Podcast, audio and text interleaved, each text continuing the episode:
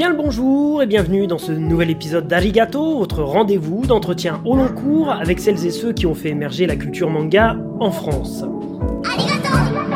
Notre invité du jour est dans le game du manga et de l'animation japonaise depuis plus de 20 ans. Passé par la case manga distribution, cofondateur entre autres de la société Black Box, il a décidé fin 2023 de confier son bébé à un membre de la communauté pour laquelle il se sera investi durant 13 ans. Je vous demande d'accueillir, comme il se doit, avec un tonnerre d'applaudissements rajoutés en post-prod, monsieur Alexandre Régrény. Bonsoir Alexandre. Bonsoir. Alors tout d'abord Alexandre, merci infiniment d'avoir accepté notre invitation, euh, car je sais que vous êtes euh, plutôt rare en, en interview. Je vous propose de commencer par euh, le commencement, comme avec tous les autres invités. Vous êtes né en 1979. Quelle a été votre première rencontre avec l'animation japonaise et le manga par la suite et quelles sont les œuvres qui vous auront marqué à cette époque? Ah, ah. Euh, écoute, moi j'avais euh, des parents commerçants, donc euh, assez absents par rapport à leur travail. Et je pense, comme beaucoup dans cette époque-là, le club Dorothée a fait un peu le relais du, rapport paternel et maternel avec l'enfant. Donc j'ai trouvé un petit peu cette euh, échappatoire, euh, voilà, avec ces, ces séries-là. Et puis j'ai grandi avec ça comme euh, comme beaucoup. Et j'ai toujours effectivement voulu, pas forcément travailler dans ce domaine-là, mais pouvoir pouvoir y, toucher d'une façon ou d'une autre. Je pense que cet début de passion, cet amour pour l'animation japonaise a commencé comme ça. Et alors pour le manga, tu le disais c'est venu plus tard. Alors en fait, mon père avait euh, un bar euh, de, de, de motards, et dans cette euh, dans cette bande de motards, il y avait un, un, un gars qui travaillait en Asie, dont le Japon, et il ramenait des mangas en version originale en japonais, et et puis j'ai vu ça un jour dans son sur la table, quand je l'ai servi. Et du coup, il m'a dit, si tu veux, je t'en laisse. Enfin, bon, ça n'avait pas trop d'intérêt parce que c'était en japonais. Et c'est Mhm. les City Hunter qui m'a laissé au départ. D'accord. Si tu veux, j'étais en sixième, donc euh, j'avais j'avais 12 ans. En fait, l'avantage de cette euh, du manga, c'est que il y a aussi tout un aspect, euh, euh, il y a une dynamique qu'il n'y a pas dans le franco-belge ou dans le dans le comics. Et en fin de compte, même sans connaître la langue, tu arrives à, à interpréter assez facilement Ouais. l'histoire et de plonger assez facilement dedans. Et puis, et puis voilà. Puis après, comme tout le monde, on a commencé. J'ai commencé avec euh, des titres de chez Tonkam, euh, voilà, et un peu de J'ai lu aussi. Ok, donc tu étais là quand même dès les premières éditions, tu regardais ce qui sortait, ce qui se faisait euh, à travers euh, l'édition Glénat, j'ai lu. euh. Oui, oui, oui. Bon, après, alors, à- en province, on n'avait pas, on n'avait pas accès à grand-chose, mais, euh, mais ce client m'a permis de pouvoir récupérer tout ce qui se débarrassait. Ouais, c'est étonnant ça. avait, mais, ouais, même des titres que, qui étaient pas inconnus euh, ici. Il ramenait un peu de tout et, et puis il les feuilletait, puis s'en débarrassait, il les jetait, quoi. Donc, euh, moi, je récupérais euh, Mais sais bon collectionneur déjà. ouais. Et tu sais si c'était quelqu'un qui bossait dans le milieu de l'édition ou alors rien à voir Et et... mais non, pas du tout, hein. Il Ouais. travaillait dans, dans une usine et c'est, il était passionné par le Japon et donc il partait une fois tous les deux ans là-bas et puis il en ramenait plein et puis il devait se faire livrer certainement euh, D'accord. des, les, les magazines euh, de prépublication, des choses comme ça. Donc euh, donc c'était chouette pour moi, quoi. Puis Bah après, ouais, je pouvais faire les, j'imagine. la relation avec ce qui passait un petit peu en télé et puis, euh, et puis voilà. Alors après le lycée, si j'ai bien fait mon travail de recherche, euh, vous faites des études de comptabilité avant d'entrer dans la grande distribution où vous travaillerez fait. une centrale d'achat. C'est bien ça? Oui, j'ai eu. Ouais. Jusque-là, je suis bon. Alors, est-ce que vous pouvez nous parler de cette période de votre vie et des rencontres qui vous amèneront par la suite à travailler pour euh, Manga Distribution? Alors j'étais euh, responsable en espace culturel euh, chez, dans un hyper-U. Et, euh, et aussi euh, en centrale d'achat à Nantes. Et Manga Distribution recherchait un commercial euh, pour récupérer donc les grandes surfaces, GSM, GMS, euh, pour développer, euh, si tu veux, tout, tout ce secteur-là. Parce qu'en fait, au départ, c'était vraiment que chez les, dans les boutiques spécialisées. Ouais, ouais, ouais. Et euh, le grand public n'avait pas forcément accès, alors pas forcément aux séries récentes, entre guillemets, genre du Salon Mobius et tout ça. Mais euh, Benjamin voulait euh, distribuer tout ce qui était Booba, Jeanne et Serge, qui était de la nostalgie. Et là, effectivement, il y avait un, un marché euh, très important en fait, à Donc là, on parle du marché vidéo. Oui, tout à fait, oui. Ouais. Et donc, j'étais embauché pour ce poste-là. Et euh, en même temps, j'ai rencontré euh, René Bruno Huchez, qui lui voulait lancer son propre label, comment dire, RCP était le fournisseur d'une grande partie des séries qui sortaient chez Manga Distribution, les collections avec Musclor, Transformers et puis Cosmocats, tout ça c'était des, des licences RCP. Alors RCP, pour resituer, Citron Production, donc c'était Kero Vidéo plus tard, quoi. Ah, ok. Et c'était anciennement IDDH. Ouais, donc, euh, voilà, les Tortues Ninja et tout ça. Hmm. Alors, avant de venir à, Bruno René Huchez, parce que donc de 2003 à 2005, vous travaillez euh, donc pour Manga Distribution. Euh, est-ce que vous pourriez rappeler rapidement aux auditeurs ce qu'était cette société à, l'époque, qui est, si je ne me plante pas, devenue Manga Story. Anime Store, ouais. Euh, oui, alors c'était le, bah, cette société était une entreprise familiale qui a eu une poussée euh, vertigineuse puisqu'ils ont triplé leur chiffre d'affaires euh, en moins de 5 ans. Je pense que ça a grossi trop vite. Et puis, il, a, comment dire, il peut être décrié pour ça, mais je pense que c'était une qualité. Il a rendu accessible, si tu veux, toutes ses œuvres. c'est un très très bon gestionnaire, Benjamin, ça on peut pas lui enlever et par rapport à ce qu'il y avait sur le marché, euh, mais qui était évidemment euh, plus cher parce qu'effectivement il y avait des doublages à faire, il y avait des sous-titres, et puis c'était des séries qui n'avaient pas cette patte nostalgique, donc il y avait un vrai travail de fond. Hein. Ce qu'a fait Kazé ou, ou Dibex à l'époque, c'était plus difficile parce que euh, tout ce qui amène à la nostalgie est beaucoup plus facile à la vente parce que tu, tu, tu, touches quelque chose qui est lié à l'enfance et, et automatiquement l'être humain n'a pas vraiment de rapport avec l'argent qui est, qui est complexe. Voilà, c'est, ça te crée une nostalgie, un, un sentiment de bien-être, tu, tu, tu es plus enclin à acheter. Euh, que de sortir du Lodos ou du Hermitage ou du Iria ou ce que tu veux à l'époque, c'était plus dur parce qu'il faut, faut l'installer. Alors maintenant, il y a de la nostalgie pour, pour ces séries-là, mais, mais euh, les personnes qui les ont apportées, euh, donc, dont c'est Tardy, c'était, il y avait un effort considérable comme maintenant pour le manga. quand tu apportes une licence récente, c'est beaucoup plus compliqué de construire la communication autour mmh. que d'arriver avec une licence qui a déjà un passif émotionnel. Et donc, euh, le but, c'était de rendre accessible et la grande distribution a permis euh, d'augmenter les volumes, donc de rendre euh, pour 20 euros à l'époque, si tu veux, tu avais une série complète, quoi. Ce qui était mmh. improbable pour les autres parce qu'il fallait quatre épisodes, un DVD unitaire, on en, a, on en était encore là parce que les coûts étaient différents aussi, quoi. Donc ensuite, vous rencontrez euh, votre sensei, euh, monsieur euh, Bruno René Huchès, dont vous nous avez parlé rapidement juste avant, un très grand producteur et un distributeur français qui aura eu toute sa place dans cette émission. Malheureusement décédé en, en 2016, nous lui devons ni plus ni moins que l'arrivée de Goldorak en France en, en 1978. Et puis bon, bah, le reste appartient à, l'histoire. Euh, pouvez-vous nous parler de ce grand monsieur, de sa société IDDH, dont nous avons vu de, nombreuses fois le logo avant nos dessins animés préférés à l'époque de ce qu'il vous a appris et de la relation que vous aviez euh, construite euh, auprès de lui? Alors au début, c'était pas facile parce que c'est un personnage qui est complexe, comme beaucoup dans ce milieu, j'ai l'impression, mais très complexe et au début, ça a été difficile pour moi parce qu'il c'était une personne qui était très dure parce qu'il partait du principe qu'il euh, y avait des acquis et, qui n'étaient, voilà, je, l'avoue, qui n'étaient pas forcément là. J'ai pas, j'ai pas baigné dans ce milieu pendant 20 ans avant de travailler pour lui. Mais euh, l'avantage, c'était quelqu'un qui te poussait énormément. Donc, je suis resté jusqu'à la, fermeture de la société euh, à ses côtés. Et, euh, et qu'est-ce que j'ai appris de lui? Bah, Beaucoup de choses. Euh, déjà à comprendre euh, la différence entre une mentalité européenne et une mentalité japonaise. Mmh Parce qu'on peut s'irriter de beaucoup de processus pour nous qui nous paraissent de la perte de temps, voilà. Et, mais il faut, faut accepter certaines choses et, et comprendre certaines certaines méthodologies pour, pour pouvoir avancer. Donc euh, voilà, il m'a appris tout ça et puis il m'a appris surtout à, à pouvoir euh, m'imposer aussi, parce que comme il le disait lui-même, euh, si tu ne gênes pas, c'est que tu n'es pas un problème ni dangereux pour les autres. Quand tu commences à gêner et quand on commence à te critiquer, c'est que tu es sur le bon, sur, sur, la bonne pente. D'accord. Je suis pas sûr que ça soit très agréable.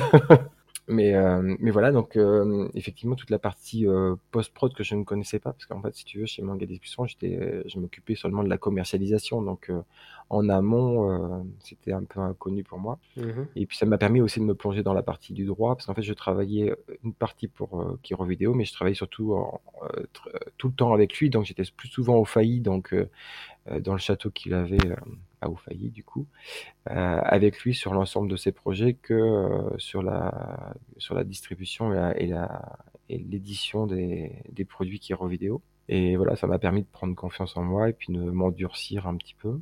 Mais c'était plus aussi plus un, on va dire un, un père de substitution. C'était une personne importante euh, pour moi aussi émotionnellement.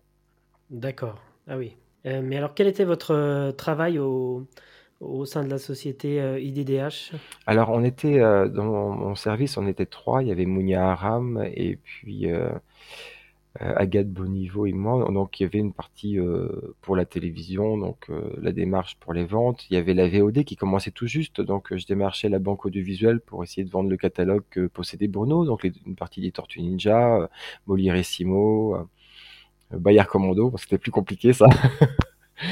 Je, je vois même pas. Non, c'était des cochons dans l'espace, mais il y a des trucs, bon, je sais pas. Ah, c'était improbable. Et, euh, et tout ça, il fallait trouver, euh, il fallait s'installer sur un, un, support différent parce que, si tu veux, euh, la télévision commençait à avoir des normes euh, assez strictes au niveau de la qualité. Euh, le 4 tiers, bah, c'était pas vraiment le, le, matériel que souhaitaient les chaînes.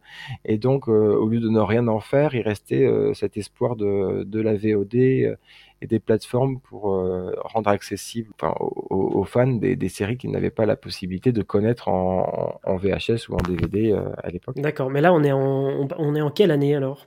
Parce que vous parlez de la VOD, mais c'était vraiment les prémices de... Ah, c'était les prémices, parce que les premiers à, à, développer ça, c'était la Banque du Visuel, dans le 9e arrondissement, je dis pas de bêtises. Il y avait personne d'autre, hein. il y avait, euh, ils avaient un petit peu de d'émissions de France Télévisions, c'était très très très limité, hein, si tu veux ça a mis du temps parce qu'il y avait ça. En même temps, il y avait, euh, tu sais, la location. Euh, ça, je, je, vais paraître vieux en racontant tout ça.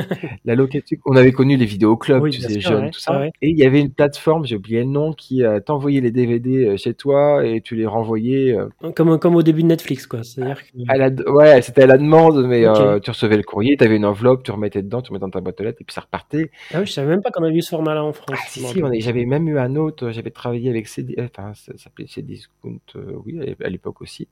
Et en fait, euh, il t'envoyait le DVD, il avait une durée de vie en fait, et il s'oxydait avec euh, avec l'air, et en fin de compte, tu jetais à la poubelle. Ça t'évitait les frais de transport de le retour. On leur avait cédé quelques droits aussi pour cette euh, ce format-là, et euh, ça va pas perdurer effectivement. Et puis la VOD est arrivée, mais ça c'était une, bon, une petite facette, euh, voilà. Et puis après il y avait des relations avec AB Productions et euh, qui étaient très intéressantes pour moi. Ça m'a permis de rencontrer beaucoup de monde. Oui, j'imagine. Et puis après il y a des difficultés financières qui sont arrivées parce que je pense que à l'époque Bruno était resté dans un modèle qu'il a connu dans les années 70 et 80 et euh, on s'est retrouvé euh, avec une concurrence complètement différente, tu vois. Et puis avec un déclin déjà du marché qui était un peu euh, qui était un peu affaibli. On a fait Gangutsu, le comte de Monte Cristo, on avait fait une belle édition avec de la on a, on a quand même fait des petites choses sympathiques si tu veux, mais mais on n'a pas eu le temps de de développer. Et puis, euh, du coup, euh, quand ça s'est terminé, j'ai rejoint l'équipe d'Anima, voilà. ce, voilà, ce petit label. Donc à travers la, la société Bandai, c'est ça? Voilà, tout à fait. Et on a fait une, une, dizaine de titres. La problématique est arrivée que j'avais aussi avec des amis une autre structure qui s'appelait RG Square, voilà. donc Black Bones.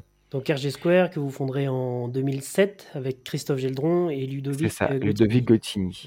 Et euh, Nicolas Prier, qui est maintenant lui euh, chez Dubbing Brothers. D'accord, la boîte de, de, doublage. De doublage, voilà, tout à fait. Et euh, si tu veux, le fait d'avoir les deux structures était un peu compliqué euh, à, à, gérer pour moi, parce qu'il y en a une qui était à Paris, l'autre qui était euh, dans le nord de la France, donc c'était pas forcément très simple. Et, et donc j'ai quitté Anima pour rester dans dans Black Bones. On a remis un petit peu au goût du jour des, des OAV comme Bubblegum Crisis qui avait fait, qui avait sorti les premières une des premières OAV, je crois, de, de Cédric Littardi chez Kazé. Mhm.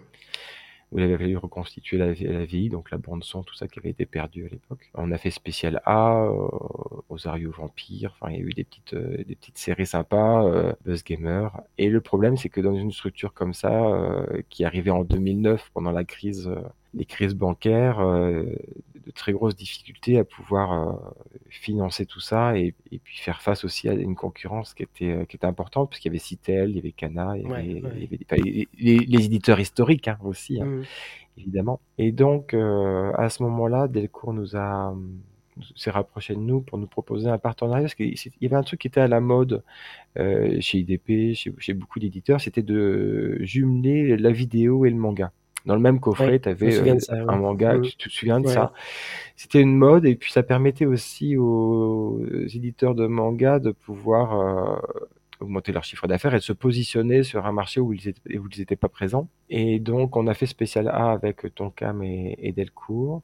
Et puis, euh, bah, Delcourt s'en est désintéressé parce qu'effectivement, ça devait pas être assez rentable pour lui. Bon, c'était c'était pas un projet qui l'a passionné. Et puis, on a arrêté euh, cette structure-là et on a créé. Euh, on s'était dit avec euh, Christophe, qu'est-ce qu'on fait? On arrête ou est-ce qu'on continue? Parce que c'est vrai qu'il faut rendre à César ce qui est à César. Les, tu, tu, ne peux te rendre compte de la difficulté de ce métier euh, qu'en, ayant planté plusieurs fois, en ayant galéré.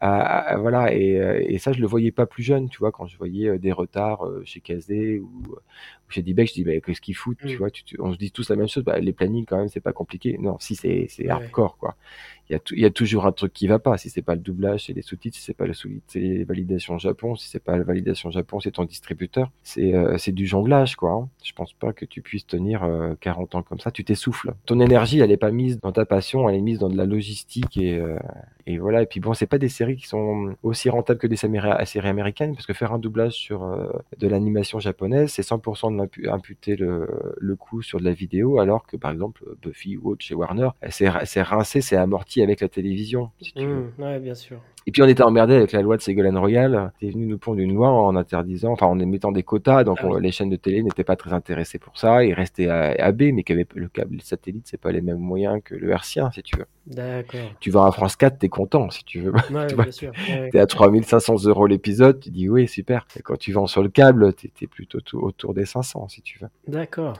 ah, ça peut paraître gros pour les, les personnes qui écoutent comme ça, mais ça, ça représente pas grand chose parce qu'un doublage, c'est 2000 euros l'épisode. Donc rien que pour amortir ton doublage. Ah, il faut quand même faire euh, soit une belle vente télé, soit énormément de ventes.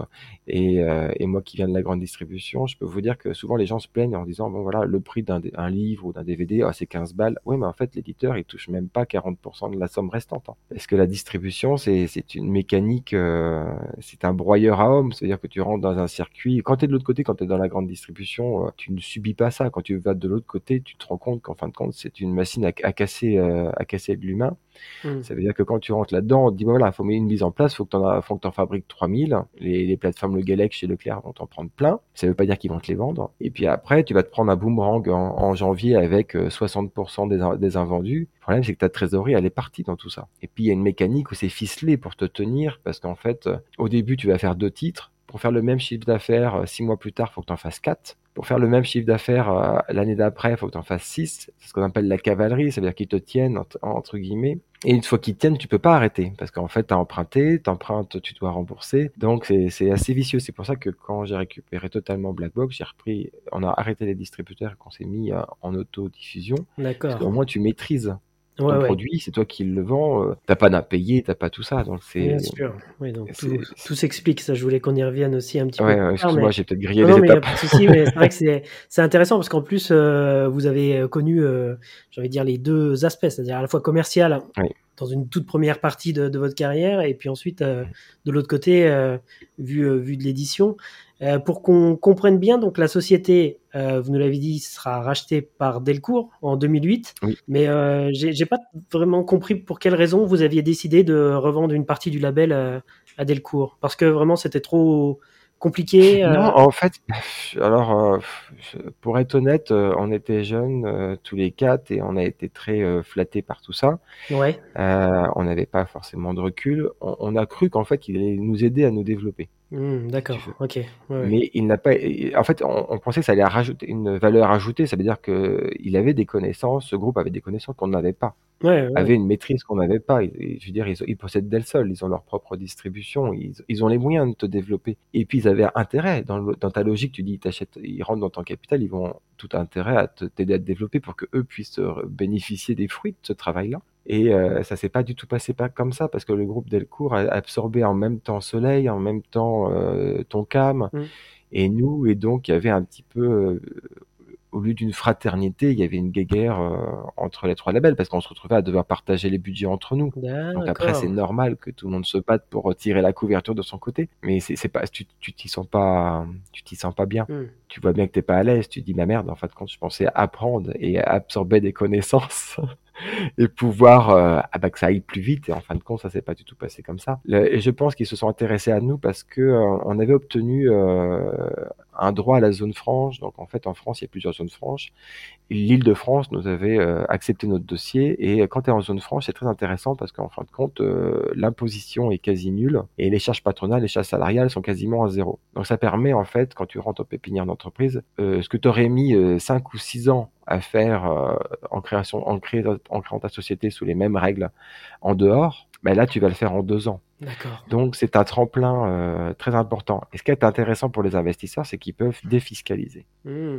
Pendant donc un an, quoi. Pendant la première année de. Ils peuvent défiscaliser tant qu'on y reste. Ah ouais, ok. Ah oui, non, c'est sept ans le contrat, donc ça peut être très intéressant pour un investisseur de s'y mettre. Ça, j'imagine que c'est des choses que vous découvriez au fur et à mesure. Euh, deviez tomber Oui, oui, oui. Bah, je pense que tu es un peu naïf. En fait, déjà, il y a, y, a, y, a y a, un monde entre être salarié, c'est-à-dire te, te, plaindre de ce qui va pas en disant ton patron il fait ça, et tu pourrais faire mieux toi et passer la barrière et de devenir patron et te rendre compte, en fait, non, tu ne peux pas faire mieux que ton patron. Et si tu arrives à faire la même chose que ton ex-patron, déjà, tu es content. Donc, tu, tu, comprends mieux, en fait, beaucoup de choses, quoi. Mais je pense que quand tu, tant que tu n'y es pas confronté, comme beaucoup de choses dans la vie, tu ne peux pas les comprendre. Et puis souvent, on, se renferme dans notre propre opinion avec notre propre analyse, alors que rien n'est si simple. Et puis personne n'est ni blanc ni noir, hein. on est tous gris. Donc, euh, donc voilà. Et donc cette aventure-là, elle, elle s'est terminée. Et puis on a décidé de continuer tant mieux parce qu'en fin de compte, c'est vrai qu'on était épuisé dans le sens où on s'est dit bah on n'y arrivera pas parce que c'est effectivement tout est fait pour pas faire rentrer de nouveaux acteurs sur ce marché-là. C'est un peu comme la téléphonie va pas être aimé tout ce que je vais dire, mais euh, dans la téléphonie ou dans d'autres secteurs d'activité industrielle en France, ça veut dire qu'il y avoir les, les, plus gros vont se, vont se trouver un petit accord tacite en disant bon ben voilà on va faire ça comme ça et puis on laisse peu de place aux, autres pour éviter euh, de perdre des miettes si tu veux. C'est pour ça que c'est très difficile pour les, nouveaux, euh, les Cornelius, les Mao ou, plein de petits éditeurs qui se lancent de perdurer. Quand, tu es dans une petite structure, je pense que tu dois être dix fois plus battant que le mm. plus gros, quoi. Parce qu'on te fait comprendre que si tu, quand tu viens frapper aux portes, on va dire, mais je voudrais ça. Non, non, tu vas commencer par les petites merdes qui sont là. Et puis si tu arrives, si à vendre les petites merdes, on te passera autre chose. D'accord, oui. Ou alors, faut faire des choix éditoriaux vraiment différents. Vous citiez Cornelius, je pense aux Les Arts aussi, qui sont sur, euh, pas une niche, mais euh, des choix mainstream. Quoi, on va dire. Ah, non, euh, je, je critique pas du tout les choix éditoriaux qui sont faits. Au contraire. Non, non, ce que je veux dire, c'est que quand tu arrives vers les endroits, si tu veux, on te fait comprendre que tu n'auras pas accès au Graal.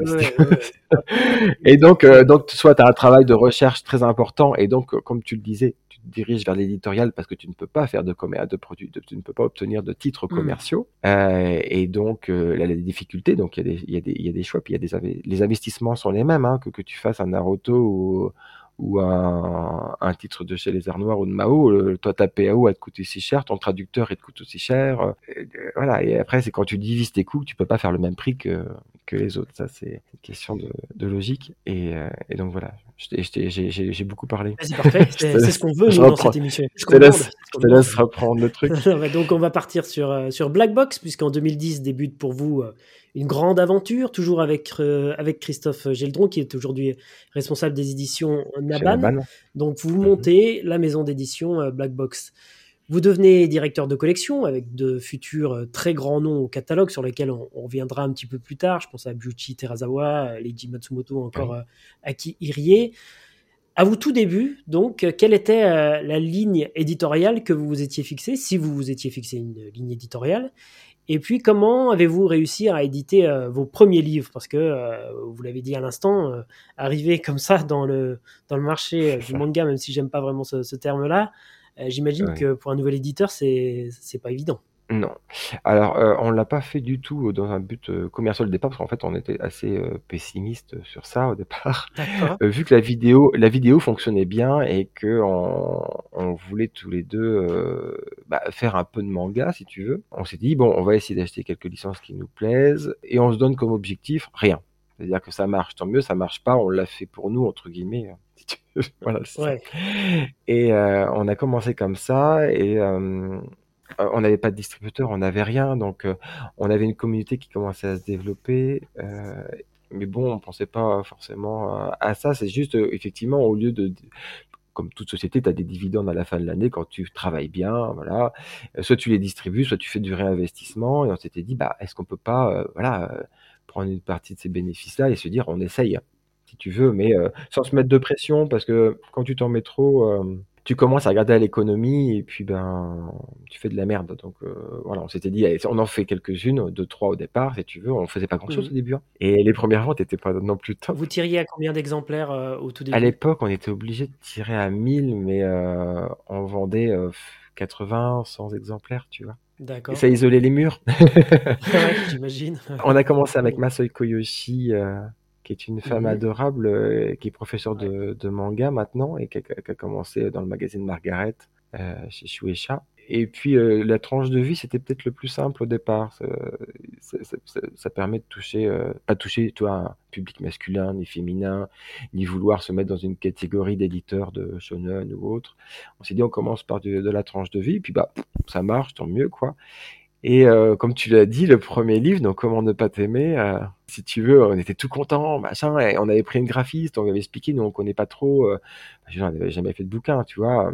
Il a fallu apprendre les termes, tu sais, chez l'imprimeur, les mains, tout ça. Bon, qu'est-ce que c'était que la la transparence, le grammage, voilà, on s'est mis un petit peu, heu, à apprendre en autodidacte Ouais. et le 1er livre arrive, tout content, on défile la palette, on ouvre le carton et je lui dis: «Oh là là, heu, si c'est flou!»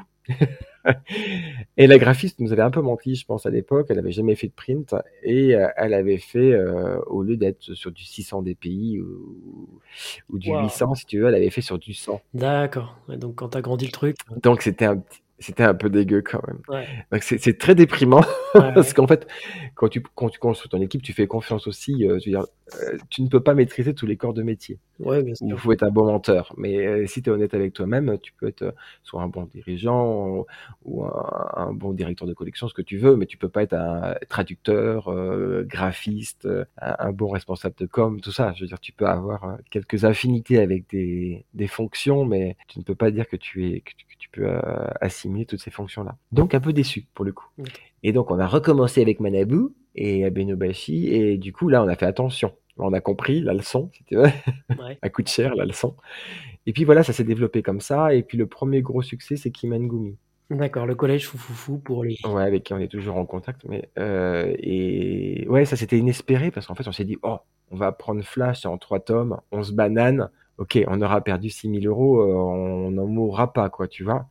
Et puis, heu: «Oh putain, ça marche, bon, ben, on va faire, heu, Sanen en 6 tomes, heu, on prend pas trop de risques» puis on a fini par faire la série d en 20 tomes aussi et puis, heu, donc dans cette histoire de de de Blacklog, c'est venu, hem, des problèmes personnels. Moi, j'ai divorcé, tout ça. Je suis un peu parti, le temps de gérer, cette partie-là et j'avais récupéré 2 nouveaux associés. J'avais, Renaud Dayen, qui avait créé avec Virginie, enfin qui gérait avec Virginie Play, Manga News. D'accord. Donc Manga News, pour nos éditeurs les plus jeunes, c'était un magazine de prépublication, c'est ça? Un peu comme Ah Magazine? non, non, c'est le site manganews.com, Ah heu, pardon, ouais, ouais, le non, site de sur Manga référence, hein, heu rien à voir. oui, bah, Non, Manga News. Ouais, ouais, non, j'étais encore beaucoup plus loin, moi. Non, non et puis, heu, Renaud, lui, il avait, heu, il venait juste de terminer aussi, il avait Asuka, lui, il avait déjà fait il avait déjà fait beaucoup de choses, hein. Il avait, heu, Discount Manga, il avait quand même un un un très beau passif et puis une belle carrière là là-dessus et du coup, qui était un ami, donc on on s'était dit qu'on pouvait faire ça ensemble, puis il m'a permis d'apprendre pas mal de choses et puis voilà et puis il est plus âgé que moi et voilà. Il y a il y avait beaucoup de choses à apprendre et puis, hem, je cherchais un investisseur et j'ai rencontré Francis Taube. Alors c'est le créateur des Cocottes Staub, le concurrent de Le Creuset, rien à voir avec le manga ouais. Ouais, ouais. et heu, ce monsieur était passionné d'animation, pas forcément japonaise, mais d'animation et heu et du coup, je lui ai proposé, d'investir dans Black Box pour, pour développer tout ça Et puis Christophe, on se connaissait depuis qu'on avait 20 ans, donc ça faisait très longtemps qu'on se connaissait. Et puis avec le temps, des divergences de, vision sont arrivées, plus d'autres petits problèmes. Et ces problèmes qu'il y a eu, nous on a demandé la révocation du gérant en juin 2016, qui n'a pas été facile parce que c'était vraiment une période de conflit intense euh, qu'il a qu'il n'a pas accepté. Donc on a dû passer par le tribunal euh, pour euh, faire valoir euh, les droits des associés dans ce cas de figure-là. D'accord. Et donc révoqué, puis après licencié. Et, et, donc voilà. Et là, dû, j'ai dû, on a dû avec les associés restants reconstruire la société qui était dans une situation financière qui était très mauvaise. Donc il y avait le choix du dépôt de bilan ou ou de continuer. Donc moi, j'ai hypothéqué ma maison et puis euh, Renaud Daillard m'a aidé et euh, Francis Taube a préféré euh, se, se, se, rétracter, donc je, on lui a racheté ses parts. Et donc on a continué, euh, moi et Renaud, euh, pour essayer de redresser. Donc il a fallu, on a, on a eu trois années négatives, il a fallu redresser. On partait avec 85 000 euros de, de déficit, c'était ah ouais, beaucoup. Ouais, on est loin des, des tout débuts de Blackbox. Parce que je... bah, comme je te le disais tout à l'heure, tout le monde n'est pas gestionnaire j'aurais peut-être dû, toi, le seul regret, j'aurais peut-être dû déposer et recréer quelque chose parce que ça aurait évité euh, que les erreurs qui étaient dans cette société, les passifs, deviennent des boulets, quoi. Euh, parce que c'était ça le problème jusqu'à jusqu'à maintenant, c'est qu'il a fallu rectifier les erreurs qui avaient été faites euh, par les anciennes gérances. Et euh, ça, ça a été, euh, c'était marqué un peu au fer tu vois. Mmh, mmh. Euh, donc voilà, justement, tu révoques pas quelqu'un euh, pour euh, pour rien. Un, dirigeant euh, ne peut, en fait, dans un dirigeant d'une SARL ou d'une SAS, il peut être foutu dehors que pour des fautes très lourdes. Et du coup, voilà. Donc du coup, après, il faut bah, reconvaincre tout le monde et, et apprendre aussi une partie que je ne m'occupais pas parce que c'était Christophe s'occupait d'une partie et, moi d'une autre, donc j'ai dû absorber les deux avec le soutien de, de, de Renault. Et l'autre, sous de conflit, qui n'était pas euh, des conflits légaux, euh, l'autre conflit qu'il y avait entre moi et, Christophe Jadon, c'était la, vision. Moi, j'étais très communautaire. Mmh ce qui est décrié d'ailleurs hein, souvent, mais on y reviendra aussi plus tard. Euh, je, je, ne fais pas ce métier pour être un leader. Il n'y a, aucune prétention là-dedans. Je, je, euh, voilà, je cherche pas à être premier ou voilà, ça ne m'intéresse pas. Je, cherche pas le, les, remerciements ni le. Ni les lauriers. Les lauriers, je mmh m'en fous. Euh, ce que je recherchais, ce que j'aimais bien, c'était euh, de partager comme euh, je l'avais connu moi au début dans les fanzines, dans la société Tonkam, par exemple, tout au début, je, je, trouve que Tonkam c'était sympa, tu vois. tu connaissais le patron, tu pouvais discuter, et puis moi je suis issu d'une famille de, de, commerce de proximité, donc ça me plaisait en fait, c'était sympa. Et, et vu que j'étais assez introverti, j'avais pas confiance en moi, le fait d'avoir ces gens qui qui sont pas des amis, mais qui, qui, apprécient ce que tu fais, et le fait de les intégrer dedans aussi, de leur faire comprendre qu'en fin de compte, c'est une réussite commune. Parce qu'il y a des titres comme Solon Mobius au départ, euh, qui à Samia, quand je lui ai parlé du fait que c'était la communauté qui choisissait les titres, euh, qu'on traitait les budgets euh, de cette façon-là, et trouvait ça un peu bizarre, si tu veux. Pourquoi le client a son mot à dire mmh. Après, c'est deux façons de voir les choses. Soit le, le client, c'est une tirelire sur patte, ou, et tu connais pas son nom, tu connais pas, voilà, il n'a pas d'importance pour toi à part le fait qu'il vienne raquer un peu d'argent tous les mois. Ou euh, tu le vois différemment, euh, il y a un, un lien, euh, et je pense qu'on a tous besoin de ça, de, de ce lien qu'a cassé par exemple la grande distribution que je, que je supportais plus. C'est tu viens, au début tu as le tapis, tu sais, as le tapis automatique quand tu montes les escalators, puis à la fin quand tu as payé, tu as les escaliers. Ah, et ça représente énormément le mmh. commerce actuel qu'on a en France ou en Europe ou dans tous les pays modernes. Et ça, ça me, ça me tape un peu sur, sur le système. Je préfère effectivement pas avoir, pas grossir de façon importante, mais avoir de quoi vivre et puis avoir, euh, voilà, comme c'est actuellement, 5 ou 6 000 clients et, et pas tous les connaître, mais je les ai au moins sur les 12 dernières années, j'ai au moins une fois au téléphone mmh. Ou, mmh. ou, régler un problème de service après-vente, tu vois, tout Je ça. Quand tu as une seule personne qui fait tout, tu confirmes. Donc euh, voilà, après, euh, je suis pas parfait. Les, gens peut-être pensent aussi que Blackbox est une grosse structure. Non, ben, j'étais tout seul. Donc euh, après, il y a des, des, externes, si tu veux. Mais euh, l'acquisition, la post-prod, la la fabrication, la, mise en carton et le dépôt dans ton centre de tri, c'est la même personne. Le petit dessin sur le carton, tout ça, tout ça. Mais là... T'as vu ça? Ah, je suis pas dessinateur. Mais tu sais que c'est parti, c'est parti d'une blague parce qu'en fait, c'est une lectrice qui m'a dit ah, si vous pouviez faire un petit dessin. Et je me dis merde, en fait, les gens croient qu'en fin de compte que l'éditeur ou le producteur essaie de dessiner. Et je peux pas, peux pas vouloir vexer. Je me suis dit bon. Et puis j'avais oublié de le mettre dedans. Au début, j'avais fait sur un petit euh, carton, mmh. si tu veux, un, un marque-page. J'avais oublié de le mettre à l'intérieur. Je me suis dit, bon, bah, je vais le mettre sur le, le dos du carton. Mais c'est même vexant maintenant quand on reçoit un carton euh, de, de, de, chez Blackbox où on n'a pas le petit dessin dessus. On se dit, mais tiens, mais il est en colère. Qu'est-ce qu'il ah, m'a pas fait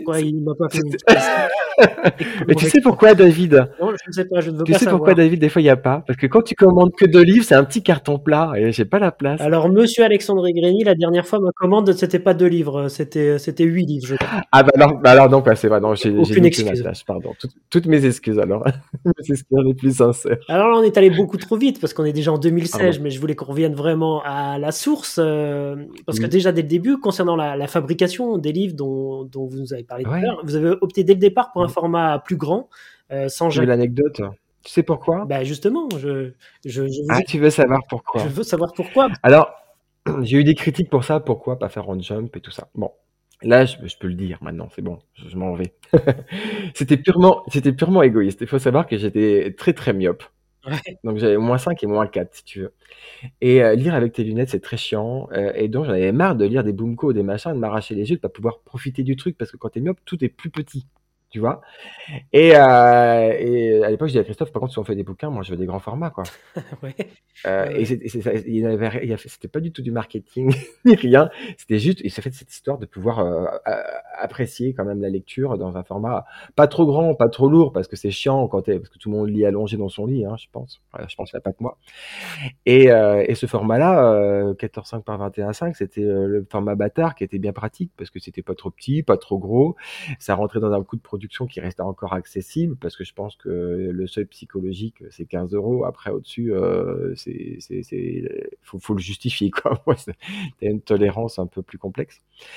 Et, euh, et, donc du coup voilà. Et la surjaquette, tout ça pour ça. Tu sais pourquoi? Parce qu'en fait quand l'imprimeur m'a envoyé le prix du livre et le prix du livre avec la surcouve, j'ai fait oh mmh. Parce qu'en fait la surcouverture euh, c'est 35% du prix, quoi. Ouais, ouais, ouais, Je me suis dit, mais attends, euh, au lieu de mettre du PQ dedans, on, va mettre du papier blanc, du, beau enfin, du bon papier qui ne s'excite pas. Et puis, tant pis pour le, la couverture à rabat. Et au début, c'était très difficile. Les gens n'ont pas adhéré, hein, des parents. Ah et, puis, ben, c'est passé. Mmh. et moi, j'aime bien. Hein. Euh, donc à l'époque, euh, le catalogue Black Box, parce que tu disais tout à l'heure par exemple que euh, mince, je sais plus, j'ai plus le titre. Ah oui, Kimengumi, c'était très bien vendu. comment est-ce qu'il y avait, parce qu'il y avait déjà le site internet. Moi, dans, dans ma tête, ça a toujours été le cas. Ça a toujours été de, de la vente par correspondance. Est-ce que vous vendiez dans les librairies ou euh, comment ça se passait à l'époque? Non, on n'a jamais interdit. Hein. Je veux dire que les libraires si tu veux travailler avec nous, tu peux. Déjà, d'une, un, éditeur ne peut pas interdire à un libraire de travailler, de, pas travailler avec. Hein. Ça s'appelle du refus de vente. Hein. Alors justement, c'est ce que nous avait expliqué Dominique Verret dans l'émission la dernière fois, où au tout début de ton cas, lui euh, refusait euh, les invendus. Bah, parce que quand tu imprimes peu, tu peux pas accepter les retours. Enfin, on n'a pas les mêmes moyens qu'un Del Sol ou euh, un Glénat. Hein. Et donc, effectivement, en, refusant, donc en vente ferme, euh, avec une remise quand même conséquente, euh, il y a des libraires qui ont dit ah bah non, dans ces conditions-là, ça ne m'intéresse pas. Alors là, attention, c'est pas Black Box qui refuse, c'est le libraire qui n'est pas intéressé s'il ne peut pas avoir de retour. Mais ils, pouvaient très bien aussi, ils peuvent très bien faire de la commande client. C'est-à-dire qu'une client qui vient, qui sait ce qu'il veut, on n'a jamais demandé d'être en rayon, si tu veux, voilà. Il y en a qui ont joué le jeu, il y en a qui ne le font pas.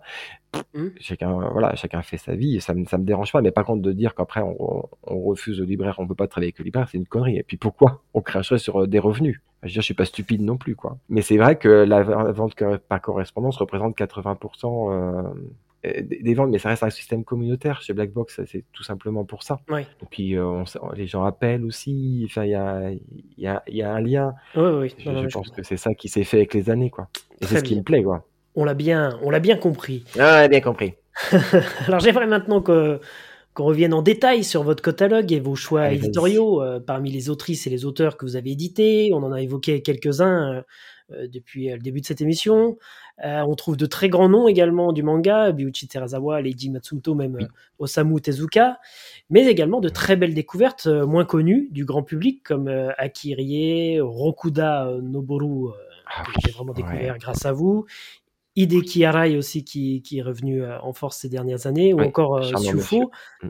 Ah bah sur Swifo, si tu veux, j'ai une, une, anecdote. Ah bah nous on veut ça, on veut ça les anecdotes. Alors, Swifo, si tu veux, c'est très drôle. J'ai fait des offres à cette, époque-là euh, par le, le, système classique. Tu sais, tu as un agent, un éditeur japonais et puis l'auteur au bout. Ouais, ouais, ouais. Et on me répond, comme beaucoup souvent, on dit bah l'offre est trop basse, ça n'intéresse pas l'auteur. Un peu vexé parce qu'en fait, si tu veux, Swifo, je l'ai découvert moi en quatrième parce que ce monsieur que je te disais, le client de mon père, euh, avait laissé des bouquins de Swifo. Ah d'accord, ok, ouais, ouais. Qui est un auteur qui cartonne euh, aux États-Unis. Euh, oui, tout à fait. Et, euh, et, et, puis c'est un, une équipe, hein, c'est un couple, il y a Keiko, sa femme et lui. Donc lui c'est l'artiste, mais sa femme joue vraiment le rôle de manager et puis euh, aussi de muse, si tu veux, euh, voilà. Et lui il a travaillé sur beaucoup de choses, sur les jeux vidéo, dans les effets spéciaux, dans le cinéma. Enfin, c'est un mec qui touche, mmh. qui touche un peu à tout. Et bref, donc du coup j'étais vexé. Bref. Et puis un jour je vois sur Twitter une japonaise qui met oui, euh, Suifo est déçu parce qu'il aurait bien été aimé être publié en, Europe parce que pour beaucoup c'est c'est une victoire si tu veux. Et moi je réponds gentiment au début, mais je dis oui, mais faudrait déjà ne pas balayer euh, du bras euh, les petits éditeurs qui proposent. Parce que c'est péjoratif à chaque fois de dire bah on veut pas être publié par un petit. Ah oui, mais le petit, pourquoi il serait moins bon qu'un autre? Et puis peut-être qu'il t'appréciera plus et puis il travaillera peut-être tout ton catalogue, pas juste euh, la grosse série du de, de l'auteur, si tu veux. Ouais. Et elle me répond mais jamais. Bah, je dis comment ça jamais? Ben, je peux vous prouver que si. Et donc euh, moi je lui bombarde mes mails. Et elle me dit non mais il n'a jamais jamais eu ces mails. Et je dis comment vous pouvez le savoir? Mais je suis sa femme. bon, bah, alors voilà, comment est venu la, le début de relation avec avec Keiko? Et donc c'est et, et Suifo. Et donc du coup, euh, je discute avec et il me dit mais comment vous fonctionnez? Bah, je dis nous en fait on fait des financements participatifs. Je propose des thématiques à à ma communauté et euh, eux financent le projet. Ils ont leur nom à la fin du livre. Ah ils ont les noms mais dans les pages de crédit non il y a une page qui est dédiée à bah, au lecteur quoi euh, mmh. parce que le bouquin il existe il n'existe pas que euh, grâce à l'éditeur il n'existe pas que grâce à l'auteur il y a, il y a ceux qui vont l'acheter qui, qui vont s'enthousiasmer autour de l'œuvre et il me dit, mais tu veux commencer par quoi? Bah, du coup, c'est un peu difficile. J'aimerais bien en acheter plusieurs. Et puis, on a commencé comme ça et on a acheté tout le catalogue. Et, euh, et puis, pour, euh, pour Rokuda, c'est pareil, c'est assez marrant. C'est quand j'ai fait euh, plus, haut que, plus haut que le ciel avec, euh, Bravo Alexandre, tu vas, tu vas, tu vas y arriver. Je couperai au montage. Ishikawa, mais non, tu peux laisser. On avoir des trous de mémoire. Et à mon âge, ça commence après, tu sais. Ishikawa, et Ishikawa qui est une crème, parce que j'avais adoré une sacrée mamie, et puis bon, je pouvais pas le récupérer parce que c'était toujours chez Delcourt. Et du coup, il restait des œuvres inédites. Je me suis dit, bah, mais c'est beau ce que tu fais. Et puis ça se passe bien. Un carton d'édition, euh, je crois d'ailleurs, une sacrée mamie. Hein. Oui, carrément. Et euh, il me dit, euh, oui, mais euh, ça m'embête de travailler avec un éditeur, j'ai peur que ça se passe mal. Alors, ça, comme tout, euh, oui, euh, la peur de, de, de, de, être floué, de pas être payé, machin. Mais de toute façon, c'est pas compliqué. Chez nous, c'est simple. On fait un financement participatif ou une précommande. On encaisse les fonds, on te paye intégralement tout. À ce moment-là, juste à ce moment-là, tu signes le contrat et à partir de là, on a le droit de l'exploitation. On commence à vendre avant. Non, de toute façon, tu es payé intégralement sur toute la série. Donc après que ça se vende ou ça se vende pas, en soi, euh, ça me regarde si tu veux. Ah, ah bah oui, mais c'est quand même pratique. Et eux, et ils m'expliquent, moi ça marche pas comme ça avec euh, mes agents tout ça. En fait, eux ils, avaient des relevés annuels, donc ils devaient attendre la fin de l'année, euh, début de l'année prochaine pour être payés tout ça. Ah, je dis oui, non, ça marche pas comme ça. Alors évidemment, on peut pas mettre les mêmes MG que que les gros, mais on peut aussi, c'est le rôle des petits éditeurs, hein, c'est de faire ressortir des choses qui n'avaient pas forcément par la médiocrité ou parce que le titre n'est pas bon, c'est que c'est souvent pas des titres commerciaux. C'est tout. Hein. Mmh Et l'avantage de la France, c'est qu'il reste encore des gens qui sont curieux, et euh, qui veulent un peu sortir des sentiers battus et qui ne, qui ne, dit, qui ne disent pas amen à la communication. communication C'est-à-dire, on peut tous faire de la communication de masse en disant c'est le hit de l'année. À moins d'être une brebis, euh, c'est intéressant aussi de lire ça autre chose. Ça marche pas toujours. Hein. ça marche apparemment, ça marche pas toujours, non. Et donc, du coup, lui en parle à Rokuta. Il me dit, tu sais, euh, je connais un, un autre auteur qui est ami avec moi, euh, qui a fait beaucoup de choses. Ah bon? Et puis il me montre, je dis, oh là là, euh, au niveau du scénario et puis du, fil conducteur, c'était top. Il y, a, des mangas comme ça où tu lis, tu te perds, tu arrives à la fin, tu as l'impression d'être idiot. J'ai pas tout compris. Non, c'est qu'en fait, non, non c'est que même l'auteur lui-même, des fois, se, se, perd dans son truc. ou c'est que c'est mal traduit, des fois aussi. Mais, mais euh, et là, non, il y a. Euh, c'est souvent le cas, je veux dire, c'est rare quand tu peux être un bon dessinateur et un bon scénariste. Chacun son métier. Et quand l'auteur fait les deux, soit tu as une bonne surprise, soit tu en as une mauvaise pas de fin, euh, un truc tiré par la cheveux à la fin, bon voilà. Et Rokuda, non, jamais déçu. Donc, euh, alors effectivement, c'est pas un titre commercial, c'est très difficile de porter les titres, euh, la rentabilité elle est pas là tout le temps, mais on peut pas lui enlever les qualités de ses œuvres, que ce soit pour Baron, qui est une superbe œuvre mmh, de mmh, SF, Mon très cher M, qui parle du milieu carcéral et du travail de d'agent de probation. Et, euh, et, et, voilà, allégresse du rapport euh, du, père avec sa fille dans une société euh, japonaise où euh, la relation, elle est pas, pas comme en Europe où on prend nos enfants dans les bras, tout ça, c'est pas si spontané, hein, tout ça pour eux. Et tout ça, c'est très chouette. Regarde l'exemple de, de Billy the Kid. Moi, je suis pas du tout western, hein. Graphiquement, c'est ouf. Et ça, et ressemble pas du tout à, ses autres œuvres. En fait, il arrive à changer de graphisme d'une œuvre à l'autre. Et en fait, il est vraiment passionné par, par, par le personnage. Hein, ça veut dire que d'une, c'est hyper documenté, mais il a des, il a plein d'objets sur lui. Enfin, c'est, il a, il a un culte euh, sur euh, Billy the Kid. Et, et moi, j'ai adoré. Je me suis dit, oh là là, euh, ça serait peut-être pas très commerciaux. tant pis quoi. J'y vais comme Condol Princess, c'est pareil. Quand l'auteur m'avait proposé là, je me suis dit bon, voilà. Mais euh, mais vu que je suis un peu kamikaze comme mmh. garçon, j'y vais quand même. Ouais, des fois ça paye, des fois ça paye pas. En fait, c'est ce qu'on me dit souvent. Mais Alexandre, tu sais quoi ne, ne prends des choses que tu n'aimes pas parce que quand c'est des trucs que tu aimes, c'est des bides commerciaux. Alors bah oui, enfin bon, si je fais que des trucs que j'aime pas. Mais euh... mais donc euh, donc voilà. Et puis euh, comme tu disais tout à l'heure, euh, il y a eu qui a Sami après. Ça, je pensais jamais l'avoir. Euh, c'est pareil, c'est une belle rencontre. C'est un, homme qui est très facile euh, d'accès dans, dans, le dialogue, si tu veux. Et euh, il avait peur, euh, comme beaucoup, il y a deux œuvres que je pourrais jamais avoir parce qu'en fait, vu qu'il y a eu des arrêts pendant la publication en France, mmh ils ont été euh, vexés et ils ne veulent plus du tout donner leur leur titre en publication. Et, et, je trouve ça stupide parce que, enfin stupide, c'est pas, je pèse mes mots. Je peux comprendre la crainte, mais euh, tu ne peux pas juger euh, tes, pairs. Enfin, je veux dire, je, je ne suis pas Kraken euh, et l'éditeur qui viendra derrière moi dans 10 ans ne sera pas Black Box. Euh, les erreurs ou les problématiques qu'il y a pu avoir aussi, parce que peut-être qu'à l'époque, un Salon Mobius, c'était pas une bonne vente. Et puis, bon, à l'époque, je, suis même pas sûr que l'animé était sorti chez Manga Distribution, si tu veux. Il y avait pas de passif non plus sur tout ça. Mais c'est vrai que Delcourt, un seul tome, poubelle. Panini, ah c'est bon, c'est parti, sixième tome, poubelle. Je me suis dit putain, c'est une série maudite. si j'y vais, soit je, soit ça marche, soit je me banane. ça a été, ça a été très difficile quand même. C'est pas une série qui est, euh, qui est facile à, à, promouvoir. Je pense que graphiquement, ça, ça passe ou ça casse mmh. en France pour beaucoup d'auteurs. Hein.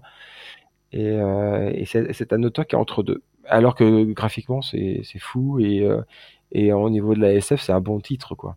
Ça, elle mérite euh, d'avoir une place dans, dans, les bibliothèques. Dans toute euh, bibliothèque qui se respecte. Ouais, voilà. Alors on, a, on a beaucoup évoqué euh, la communauté, bien avant que ce oui. mot-là vienne à la mode, pour le meilleur et pour le pire. Vous oui, avez réussi, vous, à construire autour de Black Box une véritable communauté, une communauté de, de lecteurs fidèles, prêtes à, à vous suivre ouais. dans vos choix éditoriaux audacieux et très actives sur euh, vos pages Facebook, Insta et, et Twitter. Comment est-ce que vous définiriez cette communauté et est-ce que vous pouvez nous expliquer pourquoi vous avez euh, très tôt fait ce choix du financement participatif pour, euh, pour vos titres? Pour certains de vos titres, en tout cas. Alors, il y a deux choses. Je pense le manque de confiance en moi, c'est-à-dire que je voulais d'abord avoir l'opinion des gens. Mmh. Et puis, euh, j'aime bien aussi, ça fait partie de ma personnalité, j'aime bien être vraiment entouré. Et mais de personnes totalement différentes, euh, c'est assez, passionnant. Et puis, c'est un, un, métier où tu es isolé, en fait. Tu es quand même seul tu as le décalage horaire avec le Japon. Euh, tu, dans, mon cas à moi, j'ai pas beaucoup de collègues, si tu veux, de travail. Donc, en fait, je, je, je me retrouve souvent seul avec moi-même. Donc, euh, euh c'est euh, la communauté est une bouffée euh, d'énergie, si tu veux. Mmh. Mais même pour des tout bêtes, hein, je, je, parle en tant qu'être humain, hein, de drame personnel. Moi, quand mon père s'est fait assassiner, c'est pareil. Je m'attendais, je, je, me suis un peu écroulé, j'ai laissé un peu tomber le truc. Et si j'avais pas eu ça, cette société, puis cette euh, euh, c'est les paroles des gens, je me serais pas accroché non plus. Donc en fin de compte, euh, je pense qu'on a oublié que la vie d'être humain, c'est pas juste euh, se lever, gagner de l'argent et puis mourir avec. c'est un grand terrain de jeu, donc on, on, quand on adulte, on oublie notre côté enfant et ce côté camaraderie. Et en fait, c'est ça que je veux, quoi. J'aimerais bien pouvoir travailler et m'amuser en même temps. Mais pas travailler parce qu'il faut bouffer et puis euh, que ce soit un job euh, alimentaire, si tu veux. Je l'ai fait dans la grande distribution. J'ai pas, j'ai pas, j'avais pas envie de revivre, euh, de revivre ça. Et c'était très payant parce que même pendant le Covid, je me suis dit oh là là, c'est bon, on, va fermer parce que comment on va faire Les gens vont pas suivre. Et en fin de compte, non. C'était totalement l'inverse. On, on était enfermés chez nous. S'est dit bon bah on fait quoi Ah des projets. Tiens, mais en parlant de quel thème ça Ah bah je vais essayer de trouver un auteur qui a un thème qui parle de ça. Et puis si ça vous botte, on le fait. Et puis euh, et, puis voilà. Et c'est euh, vraiment une source de dynamisme hein, parce qu'en fin de compte, euh, le, la positive attitude de tes lecteurs bah, m'entraîne. Si tu veux, moi qui ai tendance à, à pas déprimer rapidement, mais j'ai besoin en fait d'être boosté et donc euh, la communauté est un sacré. Et c'est pour ça qu'en fait que cette année j'avais, j'ai été un peu emmerdé pour ça euh, par certains concurrents. On m'a dénoncé pour avoir redistribué euh, les dividendes ou offrir à mes lecteurs des, cadeaux ou autres. Je, je, pars du principe que ils ont été là pour Black Box pendant des périodes qui étaient super hard. Et voilà, bah, les investissements d'aménagement d'entrepôt, tout ça, ça peut attendre une année, tu vois. Parce que ça, ça vous a été reproché, vous dites? Oui. Ah oui.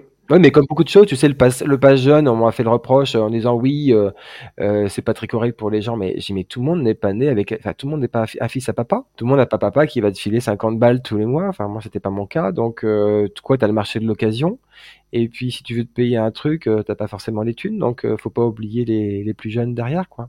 Souvent on a tendance à avancer. Et tout ce qui était un peu néfaste, embêtant pour nous, on l'oublie. Euh, non, est-ce que le, mec de 15 ou 16 ans vit là Toi, tu l'as vécu aussi, donc euh, voilà. Et la communauté, par contre, a bien joué le jeu. Elle aurait pu dire ah bah attends, le gamin va le payer moins cher que moi, euh, c'est pas cool. Non, il y a eu vraiment de la bienveillance là-dessus, et c'est, je trouve ça chouette, quoi. Hmm. Parce que ce jeune qui va grandir euh, va peut-être après euh, continuer à soutenir cette communauté-là et participer à elle aussi. Euh, et quand nous on sera vieux, on sera bien content que le jeune te sorte, soutienne un projet d'un bouquin des années 70 que tout le monde se fout et que, qui est pas rentable pour la moitié des éditeurs de France et que la communauté le fera parce que parce que là cette jeunesse qui est arrivée, qui a des revenus. Le cercle vertueux quoi. Faut faut, faut, faut penser penser à tout ça, quoi. Donc, euh, moi, j'y crois beaucoup. Après, je me, je, me plante peut-être, hein. mais euh, c'est vrai que là, on est dans une époque où les gens sont très agressifs. Je pense que tout corps de métier, euh, quel que soit ce qu'on fait, j'ai l'impression que l'avant Covid c'était difficile, l'après Covid, l'impression que tout, tout, tout, le monde est sous, sous tension. Donc, euh, garder cette euh, humanité dans l'édition. Et je trouve ça chouette parce que tu sais, ça fait un peu euh, la petite épicerie, en fait. C'est-à-dire, tu viens acheter ton manga, mmh, mmh, mmh. ton, ton, ton, vendeur, il connaît les prénoms de tes gamins. Donc, c'est sympa. Voilà. Black Box, ce sont aussi des, des, titres nostalgiques qui vont directement toucher le cœur des quarantenaires que nous sommes avec ah là là. manga Churato. T'étais obligé, de dire ça. Bah ouais, ouais, bah 40, ça va. Pour les vieux. Ouais, ça va, ça va. On, peut, on, peut, on peut être jeune pour ceux qui ont 30 ans, pour ceux qui ont bien sûr. Mais oui, non, c'est vrai qu'il y a eu beaucoup de choses. Euh, super euh, moi, je pense aussi à, à l'adaptation euh, en manga de la série euh, V, avec laquelle j'ai pris un shoot de nostalgie incroyable. Je sais que ça, c'est très drôle aussi. Euh, je sais pas si je peux en parler, mais. Je dire ici, personne nous écoute. C'est délicat. Euh, en fait, si tu veux, euh, quand j'ai euh, euh, avec euh, Nathanaël, un copain euh, qui m'aide beaucoup des fois pour des trucs où tu, tu trouves pas, tu vois. Par, avec Oji, l'auteur de Fatal Fury et puis des Sentai, il avait pas de matos, pareil. Et donc Nathanaël, c'est une crème, il me trouve des trucs, je sais pas où il les trouve. Et donc il me trouve les V et tout ça. Et puis je dis bon, c'est bon, on va demander les droits. on fait la démarche. Et puis Kenneth Johnson nous dit mais je suis pas au courant de ça. Ah ouais. Et il me dit mais c'est vous qui l'avez produit, tout ça. Mais non, c'est vieux, c'est vieux. et il me dit, mais c'est pas possible. Et mais, dit, mais il existe Hulk aussi en manga, quoi, dans les années, par le même euh, publisher. Elle me dit, mais il n'y a jamais eu de droit. Il n'y avait jamais rien eu. D'accord. Et j'ai Kenneth, ben, euh, mais comment on fait? Elle me dit, ben, ça, ça m'appartient, donc faut passer par moi. Et voilà. Et j'étais bluffé, en fait, parce que je m'attendais pas à ça. J'étais, on était tout contents nous de, de lui dire, c'est bien qu'il y a eu ça, tu vois. Et, euh, et donc, il a découvert à ce moment-là ou euh, il en avait Ouais. Et lui, il est en, il est en plein de procédures dans plein de choses. Euh, tu sais, pour les manèges. Alors après, faut, je pense qu'il faut pas non plus aller dans l'excès.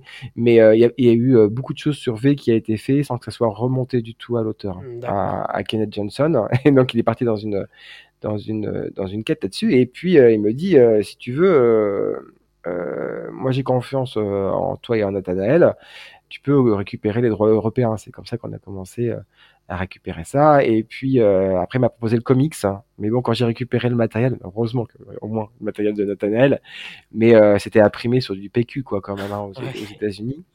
Et je dis au graphiste, mais non, c'est bon, vous inquiétez pas, ça va se faire vite et tout. Le mec est pas, moi je suis pas graphiste pour un sou. J'avais sous-estimé la problématique. Et en fait, non, non, je suis grave. Et en fait, je suis même pas sûr que ça sera rentable, cette histoire.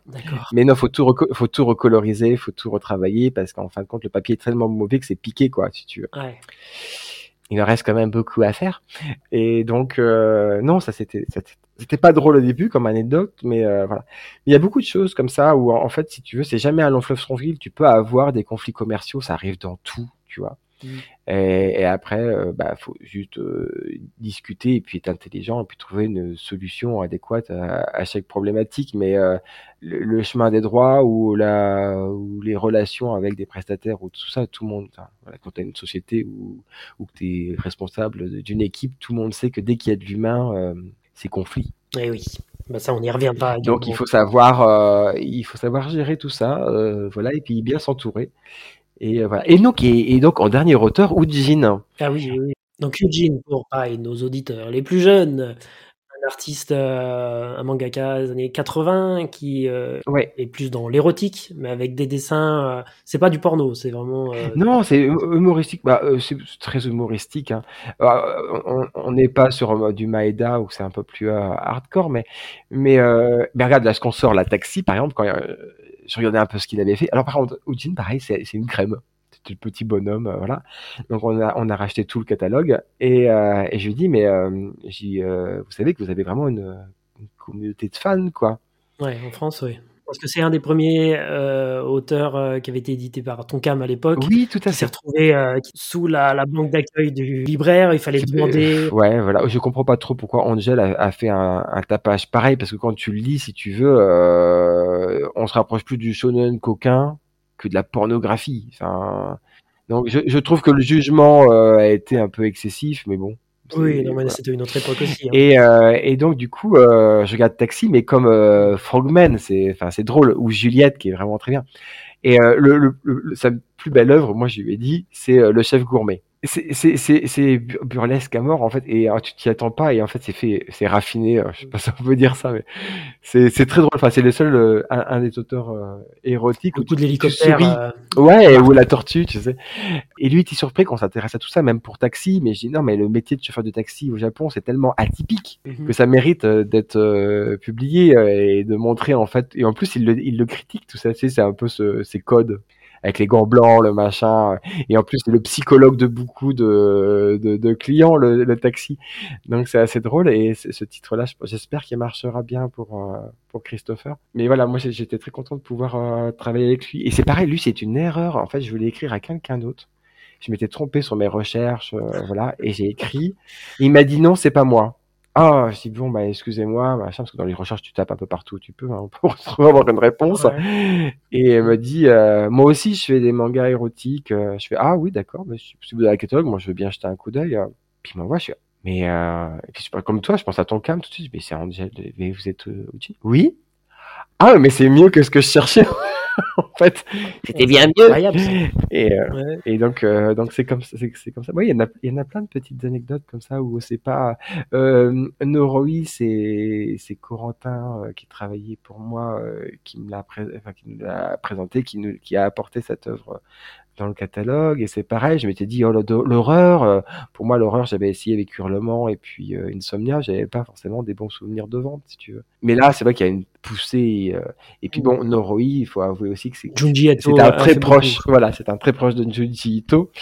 Et quand j'ai lu, je me dis ah ouais, en fait non, c'est bien quoi, voilà, Euh, c'est chouette. Et puis ça a une crème le mec. Et, et là avec, avec Sébastien, on lui dit mais vous avez autre chose? Alors bon, Sébastien habite au Japon, il va avec lui, il fouille dans ses dans ses planches et tout ça. Il me fait mais il y a tout ça, il y a, plein d'illustrations. On peut faire un artbook avec vous. Et puis euh, donc il sortira, bah, ce sera mon dernier projet, mais il sortira l'année prochaine du coup. Et donc il y aura des histoires inédites, des croquis. euh, et c'est bien en fait quand tu as cette relation, si tu veux, euh, amicale de complicité avec un, auteur, quoi. Et ça, c'est tu peux tu, tu peux pas l'avoir quand tu quand as trop d'intermédiaires, si tu veux. Après, ça complique les choses parce que il y a des auteurs qui sont très sociables et, et d'autres qui ne le sont pas. Et là, des fois, ça part un peu, voilà, ça crée des conflits. Et c'est là où je me rends compte que des fois, bon, bah, un agent c'est bien aussi parce que ça évite euh, des problèmes. Et à Raï, tu vois, par exemple, quand on a, j'ai voulu faire Irène, Ouais. ma, la graphiste, la prestataire me dit hors de question, je travaille là-dessus, il y a que des viols. Et j'ai dit mais euh, tu l'as lu? Elle me dit non. Et donc tu crois que c'est que je sors de, je vais sortir un truc euh, avec du viol gratuit? Elle me dit je sais rien, mais moi je travaille pas là-dessus. Et c'est fou parce qu'en fait les gens étaient butés. J'ai eu vraiment un frein au départ avec Irène, alors que c'est l'inverse. L'auteur il est pas en train de prôner le viol. Hein. On, est à à l'opposé quoi. Et c'est une, et c'est- Araï, c'est il est très doué pour critiquer la, enfin, sa propre euh, culture, si tu veux.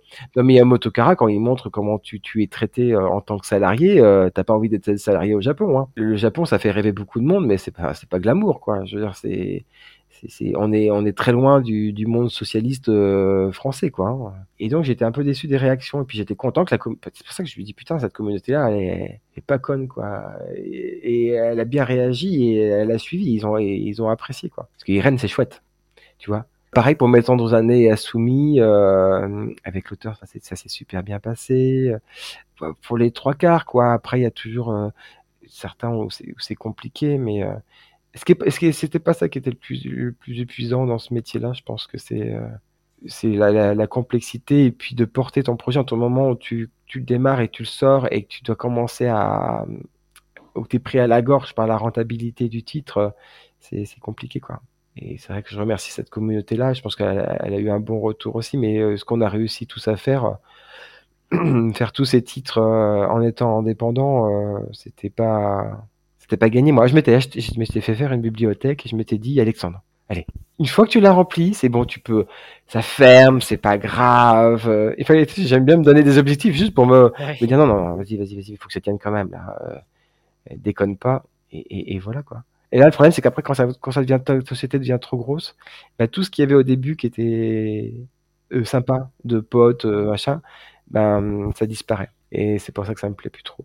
Et je pense que cette pause que je vais faire, bah, peut-être qu'après, bah, pourquoi pas refaire quelque chose, euh, tu sais, plutôt comme, on- comme au début, et faire des petites choses euh, ponctuelles avec, euh, avec les lecteurs. Ah, et bien, puis, bien, bien. sans pression, sans pression économique, si tu veux. Bah, ça, c'était ma conclusion parce que Ah. tu, tu as tellement. J'ai devancé. Ouais, tu, tu as devancé parce que je voulais aussi qu'on s'arrête euh, sur encore quelques titres euh, de la communauté et de, de ton travail parce que grâce à ça, on a eu accès quand même à de nombreux titres de Gonagai comme Oui. Goldorak évidemment, mais également Oui, l'école la Divine Comédie que je conseille vivement aux auditeurs. Ah, mais- et on est d'accord. Hein. C'est pas pour critiquer les autres œuvres de Gonagai, mais je pense que ce jour-là, je sais pas ce qui lui est arrivé, euh, il y a, il y a une, il y a une- c'est parfait. Ouais, Euh, ouais. graphiquement, la- la- l'adaptation, tout. euh, c'est une œuvre très adulte qui aboutit, qui n'est pas forcément le cas de, de tout, et qui peut vraiment plaire à, à, à des personnes qui ne sont pas du tout fans de, de manga. hein. La Divine Comédie, de toute façon, c'est un- c'est une œuvre qui est tellement ancienne, avec, en- en- dans un français qui est, qui est dépassé, qui est très difficile d'accès, et qui a, comme la Soumoire de Zola, enfin, c'est chiant à lire. Et d'avoir la capacité d'avoir cette adaptation euh, qui permet euh, bah, de prendre conscience de plein de choses et de lancer dans une réflexion euh, personnelle lors de la lecture, euh, j'ai trouvé ça chouette, quoi. Moi, j'étais surpris, en fait. Ouais. Euh, quand tu lis euh, Goldorak et que tu lis ça, bon, Ouais, tu dis, c'est- ah oui, quand même. oh là là, C'est le même, c'est le même. il y a un grand écart. Mais alors, comment vous avez travaillé avec les ayants droit japonais? Parce que là, j'imagine que même si vous rêviez, euh, Non, c'était pas, avec le, pas avec le Japon. Ah, non, c'était un achat global avec les Italiens. Ah non, non plus. Non, non, non, J-pop. c'est un éditeur ital- italien qui a la taille de Pika, si tu veux, Ouais. Et euh, qui, a, qui a regroupé la- l'acquisition de licences, ce qui, est pratique, hein, enfin, euh, c'est ce que fait Picoma actuellement avec d'autres éditeurs. Bah, ils achètent pour tout, et puis maintenant ils revendent le- les droits papier euh, parce que ça les intéresse pas à des éditeurs spécifiques. Et là, des fois, des titres comme ça, regroupés en européen, ça permet de peser plus lourd au niveau de l'acquisition. C'est pas un peu ce que vous faisiez, vous, avec Black Box Agency pour l'Europe, pour les mangaka que vous avez Pour, bah, pour, pour V, pour v c'est ce qu'on a fait, ouais, tout à fait. D'accord. Mais euh, pour Gonagai, ouais, c'était c'était c'était compliqué. De toute façon, c'est très compliqué de travailler avec eux. Ouais, Isan Manga, ils ont ils ont le ils ont le moral quoi. Faut faut, faut être courageux. Ouais. Euh, c'est c'est compliqué parce que c'est c'est c'est pareil, c'est une petite structure là-bas, donc euh, c'est très long et, et, le temps, bah c'est ça court ça. ça c'est quand t'as tes droits pour 3, 5 ou 7, maintenant on est sur 7 ans. Mais quand tu as euh, 3 ans ou 5 ans, euh, si tu perds un an et demi à attendre que tout arrive, et après tu as un an de production, tu as un an pour vendre, euh, tu ne récupères pas tes billes. Donc, euh, donc voilà, je pense que là, ce qui est bien depuis 4-5 ans, c'est de pouvoir avoir sur 7 ans. 7 ans, c'est 7 ans, c'est bien, ça permet de, de, de bien de, de pas être dans la précipitation. Quoi. Ok.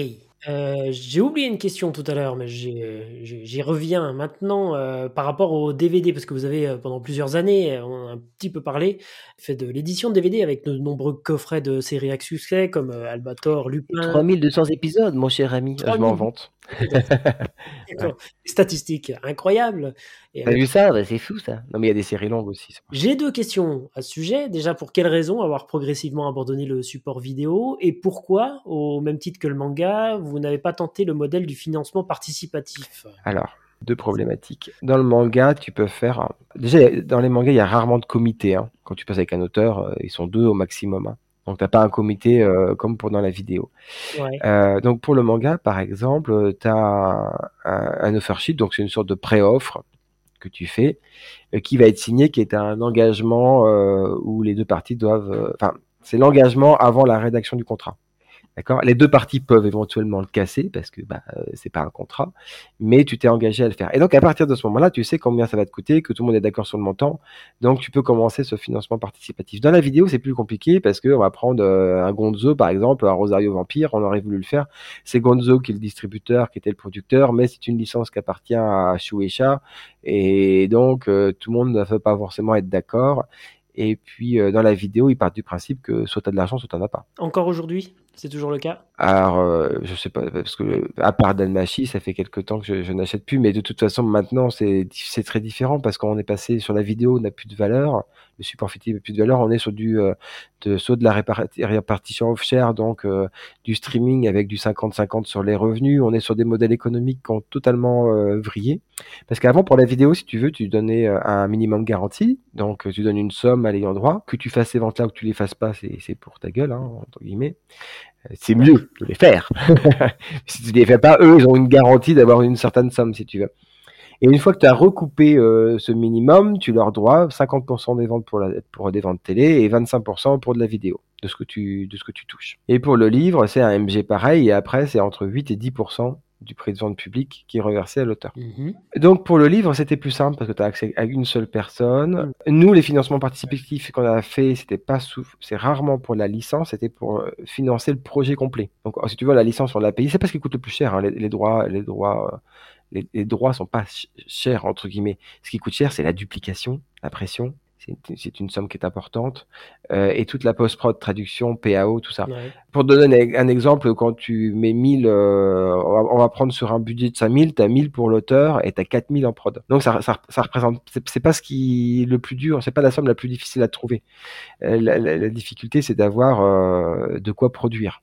C'est pour ça que des fois, il y y a eu des éditeurs euh, comme nous. Hein, tu peux acheter une licence, ah, tu as payé la licence et puis tu la sors pas parce qu'en fin de compte, bah, c'est pas passé comme tu voulais et puis t'as pas récupéré euh, les fonds pour le, le produire. Ok.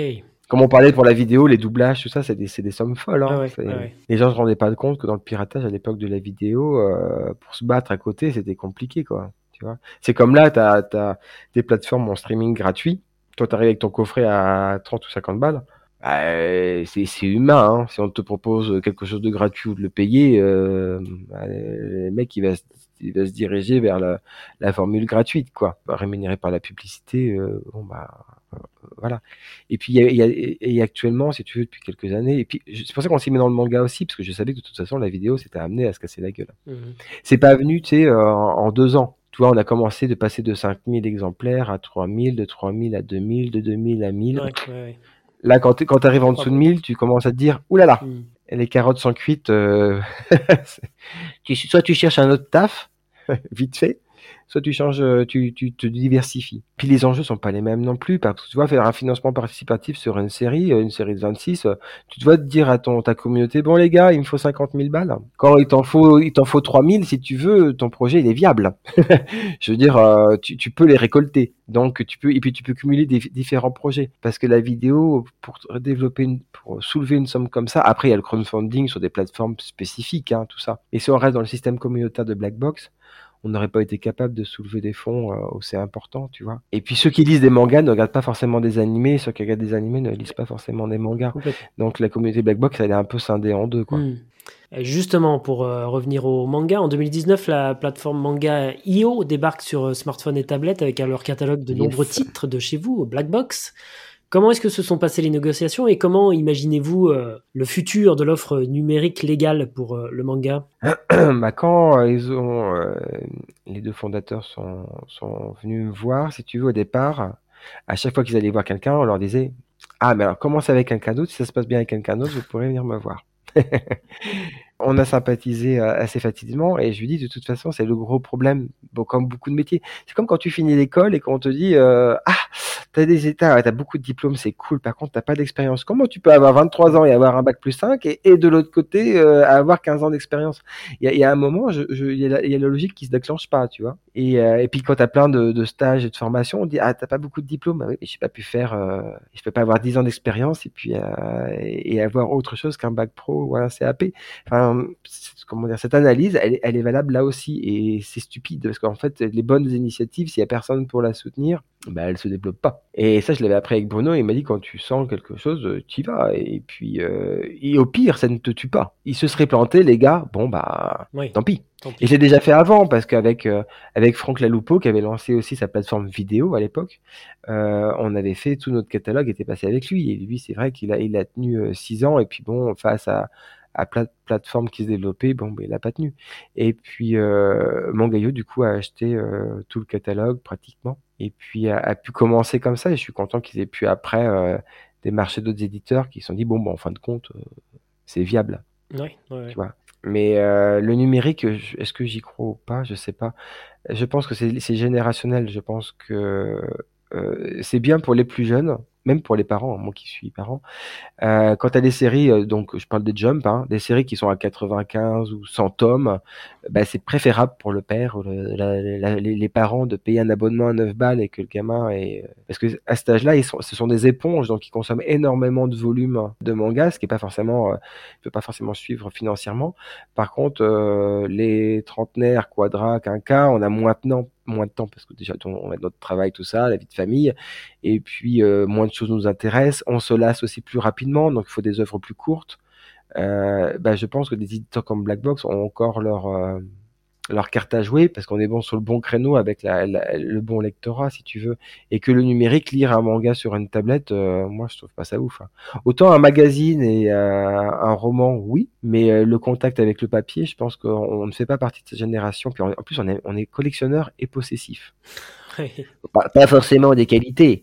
Mais, mais euh, en étant, en, en ayant ce rapport-là avec l'objet, euh, les vinyles ils reviennent alors qu'on a les MP3. Enfin, euh, je pense que l'humain aime bien euh, toucher quoi. Et, et donc le papier a encore de, de beaux jours.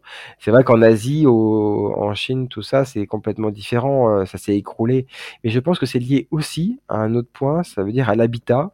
Moi, hein, ça c'est mon analyse personnelle. Hein, mes propres statistiques quand ton habitat ré- se réduit avec les années, je veux dire que ma génération, on a pu avoir des maisons, euh, bah, mes enfants n'auront pas forcément les moyens parce que c'est tout à flambé, euh, voilà, une maison, donc ils auront un truc plus petit. Euh, collectionner 7 ou 8 000 ou 10 000 bouquins, c'est pas une question d'argent, c'est avoir la place. Mhm.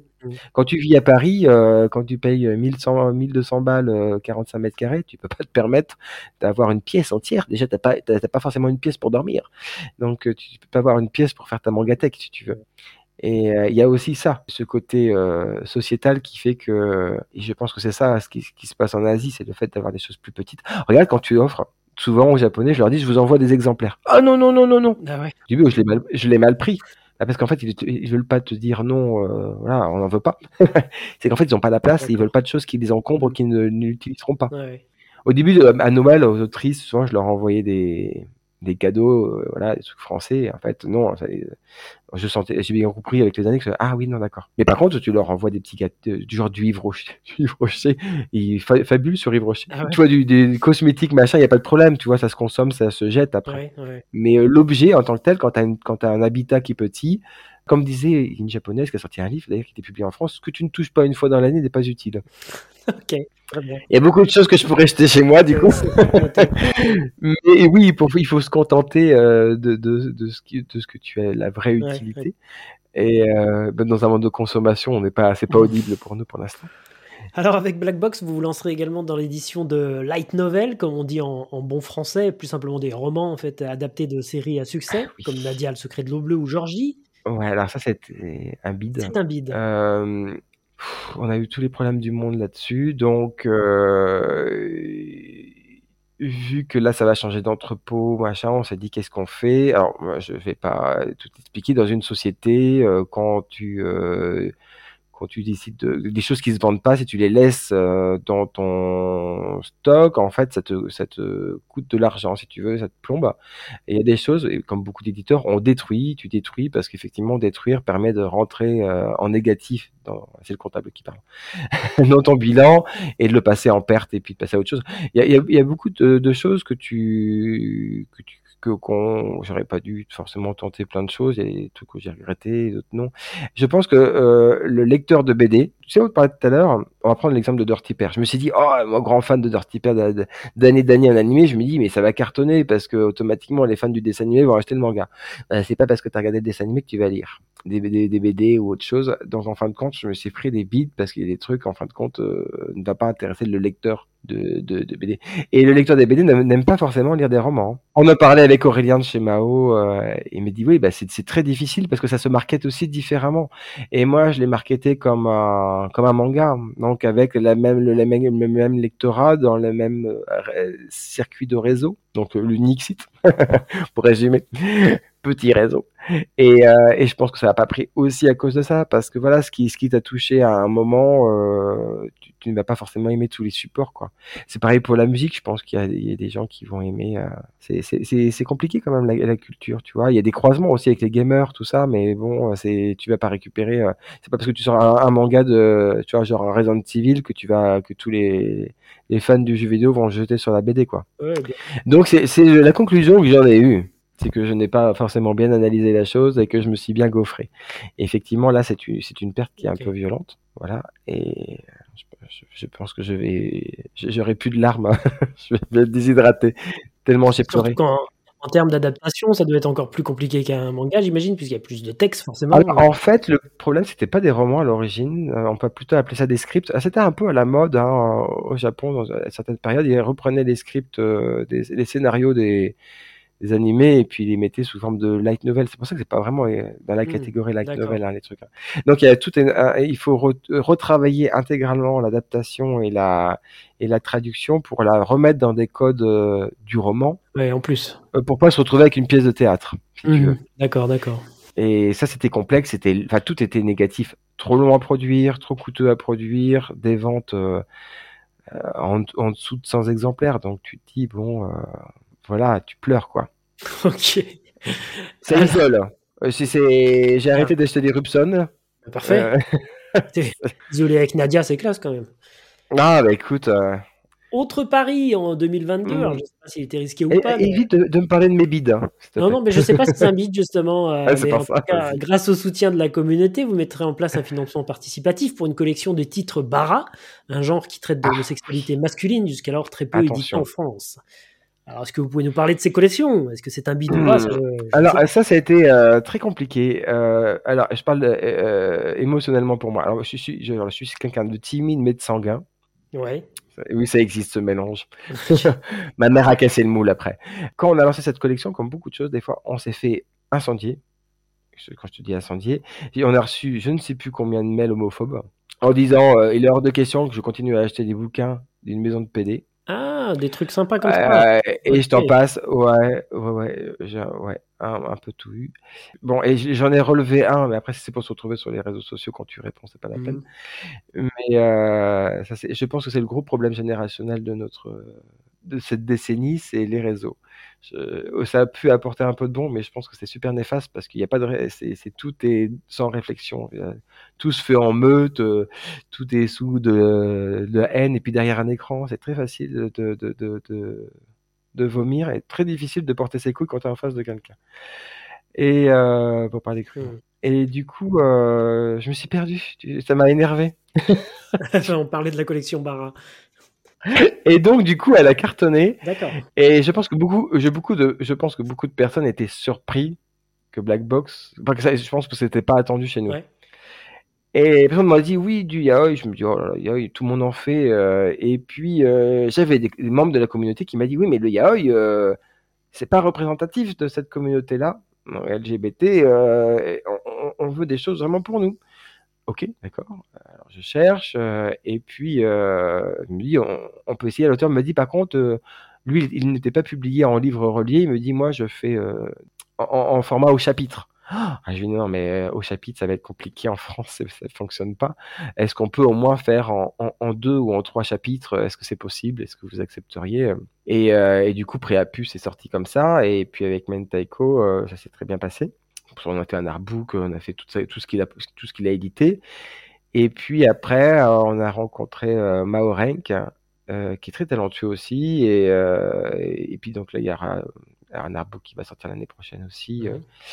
et, et voilà, donc du coup, c'était surprenant. Même moi, j'étais le premier surpris parce que je me suis dit, euh, oui, bon, je vais faire parce que si, si je veux être logique dans ma propre démarche personnelle, si c'est vraiment communautaire, il faut que qu'il y en ait que tout, que tout le monde s'y retrouve. Donc, euh, souvent on dit oui, Black Box, il n'y a, pas de logique éditoriale. Ray Granny, euh, il n'est pas organisé. J'ai jamais dit qu'il y avait une logique éditoriale. Mhm. Tu peux très bien aimer plein de choses diverses et, et pas forcément vouloir mettre tout dans des catégories. Ouais, comme euh, vraiment au tout début euh, de l'édition finalement, euh, où ton cam éditait à la fois du shoujo, du shonen, du seinen, enfin, tout, tout Ouais. était mélangé. euh, Bah, mais il a même fait du, des- les premiers yaoi, c'est eux qui les ont ouais, fait, euh, ouais, euh, et c'était pas du tout dans la. Et, et- et je pense que c'est bien, enfin, Mhm, et même pour même pour nous-mêmes, quand on travaille dessus pour vous, en fait, on- on- ça nous évite de nous faire chier parce que quand tu fais, quand, imagine travailler toute l'année sur euh, que du shoujo, que du yaoi, euh, bah, tu te ferais chier quoi. Et que là, du, tu passes euh, de l'horreur, le mois d'après, de la SF, machin, même pour toi, c'est vachement, ça te pousse à la curiosité quoi. C'est ça, ouais, pour peu qu'on soit un peu curieux, c'est super intéressant. Ouais, grave, ouais. Non, mais moi, le Bara, ça m'a, je, je connaissais pas, et en fin de compte, j'ai trouvé ça fun. Mhm. Et euh, Maorenk est, est vraiment pousse à l'extrême, mais, mais euh, ouais, c'est fun, quoi. Après, je pense que ça s'arrêtera, cette collection, dans le sens où il y a très peu de Bara euh, au Japon. D'accord. Tu vois, c'est pas aussi prolifique que sur du seinen ou du shonen, tout ça. Donc, euh, il, peut pas, on nous réclame. C'est quand la suite euh, Tout n'est pas bon. Ouais, ouais. C'est comme pour tout, hein, c'est pas péjoratif ce que je dis. Euh, tout n'est pas bon, tout n'est pas bon, et, et, et puis il y en a pas tant que ça. Donc là, des fois, on se dit, oh, on a un peu fait le tour pour l'instant. Mais bon, il y a plein de thèmes euh, comme le Sentai, tu vois, c'était pas prévu non plus au départ, quoi. Et, euh, et quand Oji euh, nous a proposé euh, ça, j'étais surpris parce que je lui ai dit, ah, c'est toi qui as fait Fatal Fury aussi. Bon, ça m'intéresse. et euh, c'est assez drôle des fois parce que du coup, ça dérive sur d'autres choses quand l'auteur te parle de ce qu'il a fait dans son catalogue, quoi. Il y a juste une œuvre, un Sentai qu'on pourra pas faire parce qu'on n'a pas retrouvé d'exemplaire et euh, c'est Bioman 3, je crois. Et lui n'en a pas. Donc, euh, il y en a un, on a, on a vu un collectionneur avec euh, euh, Nathanaël et euh, il était prêt à nous céder euh, le produit. Donc bon, il a bien compris qu'il était le seul à l'avoir. Donc il avait fait un peu flamber les offres. Mhm. et encore, ça c'était pas le problème, c'est de bonne guerre. Et, euh, et l'État était, euh, bah ouais, non mais c'est pas possible quoi. Je veux dire bon entre euh, la clope et le café dessus euh, D'accord. euh, et trois pages qui manquaient, euh, c'est un peu compliqué. Ouais, faut redessiner, tout ça, c'est chiant, ouais. Bah ouais, non mais je désespère pas. Mais en fait, il m'expliquait, en fait, c'était publié dans un tout petit éditeur qui n'existe plus là. Et c'est con parce qu'en fait c'était très sympa en plus euh, et c'était drôle. Il m'a dit le tirage était tout petit, euh, tout petit, tu vois, genre 1500 exemplaires, mais pour le Japon c'est c'est, mm. c'est peanuts déjà pour en France c'est pas énorme. Alors là-bas c'était c'était vraiment et j'étais surpris que ce soit si des tout, petits tirages comme ça, tu vois le truc obscur quoi. Peut-être qu'un jour euh, sur un eBay ou un machin. Avec Nathalie on est toujours à l'affût, et une fois par mois on y va, on fait allez, allez, non c'est pas ça, c'est pas grave, laisse tomber. Non, après, des, beaux souvenirs. Il y a Condoléances, toutes nos condoléances qui parlaient du deuil. Ah oui, oui. J'avais adoré travailler dessus. Le Six Feet Under euh, du manga.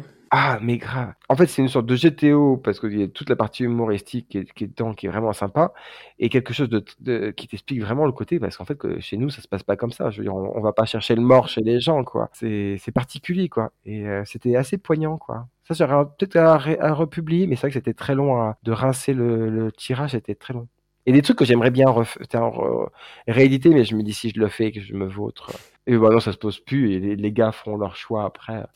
Mais tu vois, un, bid, un c'est euh, Hitman. Et, mais j'y mets merde, enfin, c'est culte, quoi. Ils sont quatre, hein, monsieur. Il y a des artistes de ouf, quoi, dedans. Et ça n'a pas pris du tout, quoi un Nawar qui, qui, est génial sur la sur la relation avec euh, entre l'homme et, et, la race animale. Et euh, sans être truc sans être un manga pompeux chiant à lire et, pas du tout super intéressant mais du coup en fait quand tu sais que tu te rends tu on n'aurait pas réfléchi forcément à, toutes ces relations qu'on euh, qu'on a ou que, que d'autres ont avec euh, les animaux puis ils sont là aussi pour nous aider. Enfin c'était c'était assez chouette il y, a des artistes quand même comme Midgard Saga l'autrice et passionnée par les légendes euh, nordiques, si tu veux. Et elle a fait que ça sur Odin, tout ça. Et en fait, Midgard, euh, c'était un test pour nous. C'est mitigé au niveau des ventes, mais j'aurais bien aimé euh, continuer, quoi. Moi, c'est un truc qui me plaît bien, moi, parce que j'adore Vinland Saga, donc j'aurais, kiffé continuer sur ce, ce, trip-là. Alors, vous avez, comme tout bon éditeur qui se respecte, quelques détracteurs que nous retrouvons essentiellement sur Twitter à, l'époque, qu'on appelle X maintenant.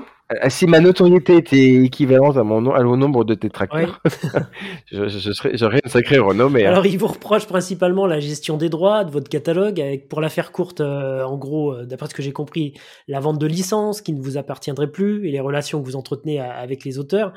j'aimerais, si vous en êtes d'accord, faire un peu la lumière sur cette partie-là, que nos éditeurs puissent démêler le vrai du faux et surtout se faire leur propre avis en connaissance de cause, on va dire. Comment veux-tu qu'un éditeur, euh, à l'heure du, numérique et alors je peux comprendre peut-être dans les années 70, dans les années 60, euh, tu pouvais faire encore OK Choral. Euh, là, c'est juste improbable. Hein. C'est juste pas possible.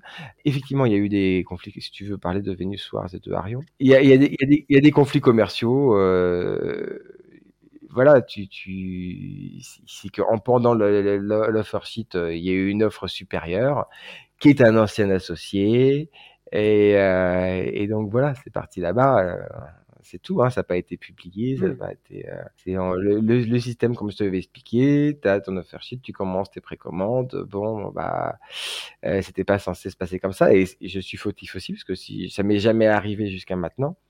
Bon bah voilà, c'est c'est c'est réglé, ça sortira chez lui. Euh, et puis il verra si ça fonctionne ou pas. Mais euh, mais c'est des conflits, c'est des conflits de guerre. Il faut bien comprendre que Naban, c'est Christophe Geldron. Christophe Geldron a été révoqué par un tribunal chez nous. Euh, L'être humain, les personnes ne sont pas méchantes gratuitement. Dans, dans, si y a les, les gens étaient un peu sensés, c'est ce que j'expliquais la dernière fois, que ce soit Alexandre L. Euh, qui s'est calmé depuis maintenant, hein, depuis mon post sur euh, Facebook, euh, ou que ce soit Jet Black, qui est Alexandre Lang euh, Soyez, qui est un collègue aussi, un associé de Christophe Geldron. Euh, si tu veux, dans ce conflit-là qui a eu en 2016, cette révocation pour des, fautes lourdes, qui a été validée, je le redis, par le tribunal, hein, jusqu'à preuve du contraire. Euh, c'est quand même Black Box qui a gagné ces trois procédures contre lui. Après, effectivement, il y a une amertume. Donc, mmh. euh, donc voilà, c'est une, une guéguerre. Et je pense que ça durera tout le temps. À ce moment-là, fallait. Euh, c'est pas comme si on avait pas proposé des solutions plus euh, moins douloureuses, que ça soit moi, Francis Taube ou, euh, ou Renaud Daïen. Notre intérêt était que ça se calme tranquillement, que ça fasse pas de vagues. Voilà, on a, on a proposé des solutions qu'il n'a pas souhaité. Après, il faut aussi assumer. Hein. Et concernant euh, ces tweets, euh, toujours, euh, qui sous-entendent que vous vendriez des licences dont, vous n'auriez plus les droits, je pense notamment à, votre édition Cobra, Qu'est-ce que vous répondez à ça? Et Cobra, il est plus distribué. Là, pour l'histoire du pack ou leur truc. Non, mais c'était, des occasions. hein. Le marché de l'occasion, on en a toujours eu. On a, on a quand même vendu du casé en, en occasion. Et d'ailleurs, l'année prochaine, il y a certainement qui feront avec d'autres éditeurs. C'est, prévu. Il y aura un nouveau site de déstockage où il y aura effectivement des produits euh, de plein d'autres éditeurs. Euh, tu, il, est, pas, il est ni en librairie, il était pas vendu à neuf. Il est, si tu veux, il restait des packs, des, des et puis même pas à l'unité, c'était des livres d'occasion. C'est- À ce moment-là, toute l'occasion, toute l'occasion des livres, des, des, des, des DVD de des clics images ou de ou de ce que tu veux qui sont en- encore en, en circulation. Faut faire quoi? Faut faire euh, venir une cheminée et brûler tout ça. C'est pas ça, Non, mais c'est bien de le dire. Les gens ont l'impression que c'est du neuf ou alors que c'est réimprimé. Euh, là, vous confirmez que c'est de l'occasion et que voilà, euh, c'est des titres. Mais qui- oui, il y a eu plusieurs il y a eu plusieurs impressions de Cobra, comme il y a eu plusieurs tirages. Comme c'était les, c'était les grosses donc de toute façon, il y a eu plusieurs tirages. Bien, très bien. Si, et puis si, et- s'il y a un reproche à faire, ça aurait été fait. Je veux dire, les, les, prom- les, les, les premiers euh, à- qui auraient pu le faire, c'était l'un endroit ou euh, ou Issan ou, euh, ou un libraire ou qui ou l'occasion. Tu vois, alors ce qui ce qui se fait pas forcément, c'est que le que l'éditeur fasse ses propres occasions, qu'il rachète ses propres occasions.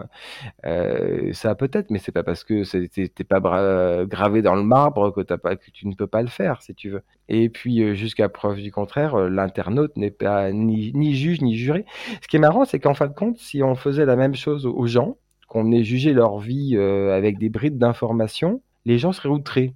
J'ai eu une fois un mec qui, est venu m'agresser au téléphone pour ça. Je lui ai dit, mais euh, et donc, et toi Tu travailles dans quoi? Tu fais quoi? Ta femme fait quoi? Tu gagnes combien? Ah, mais ça vous regarde pas?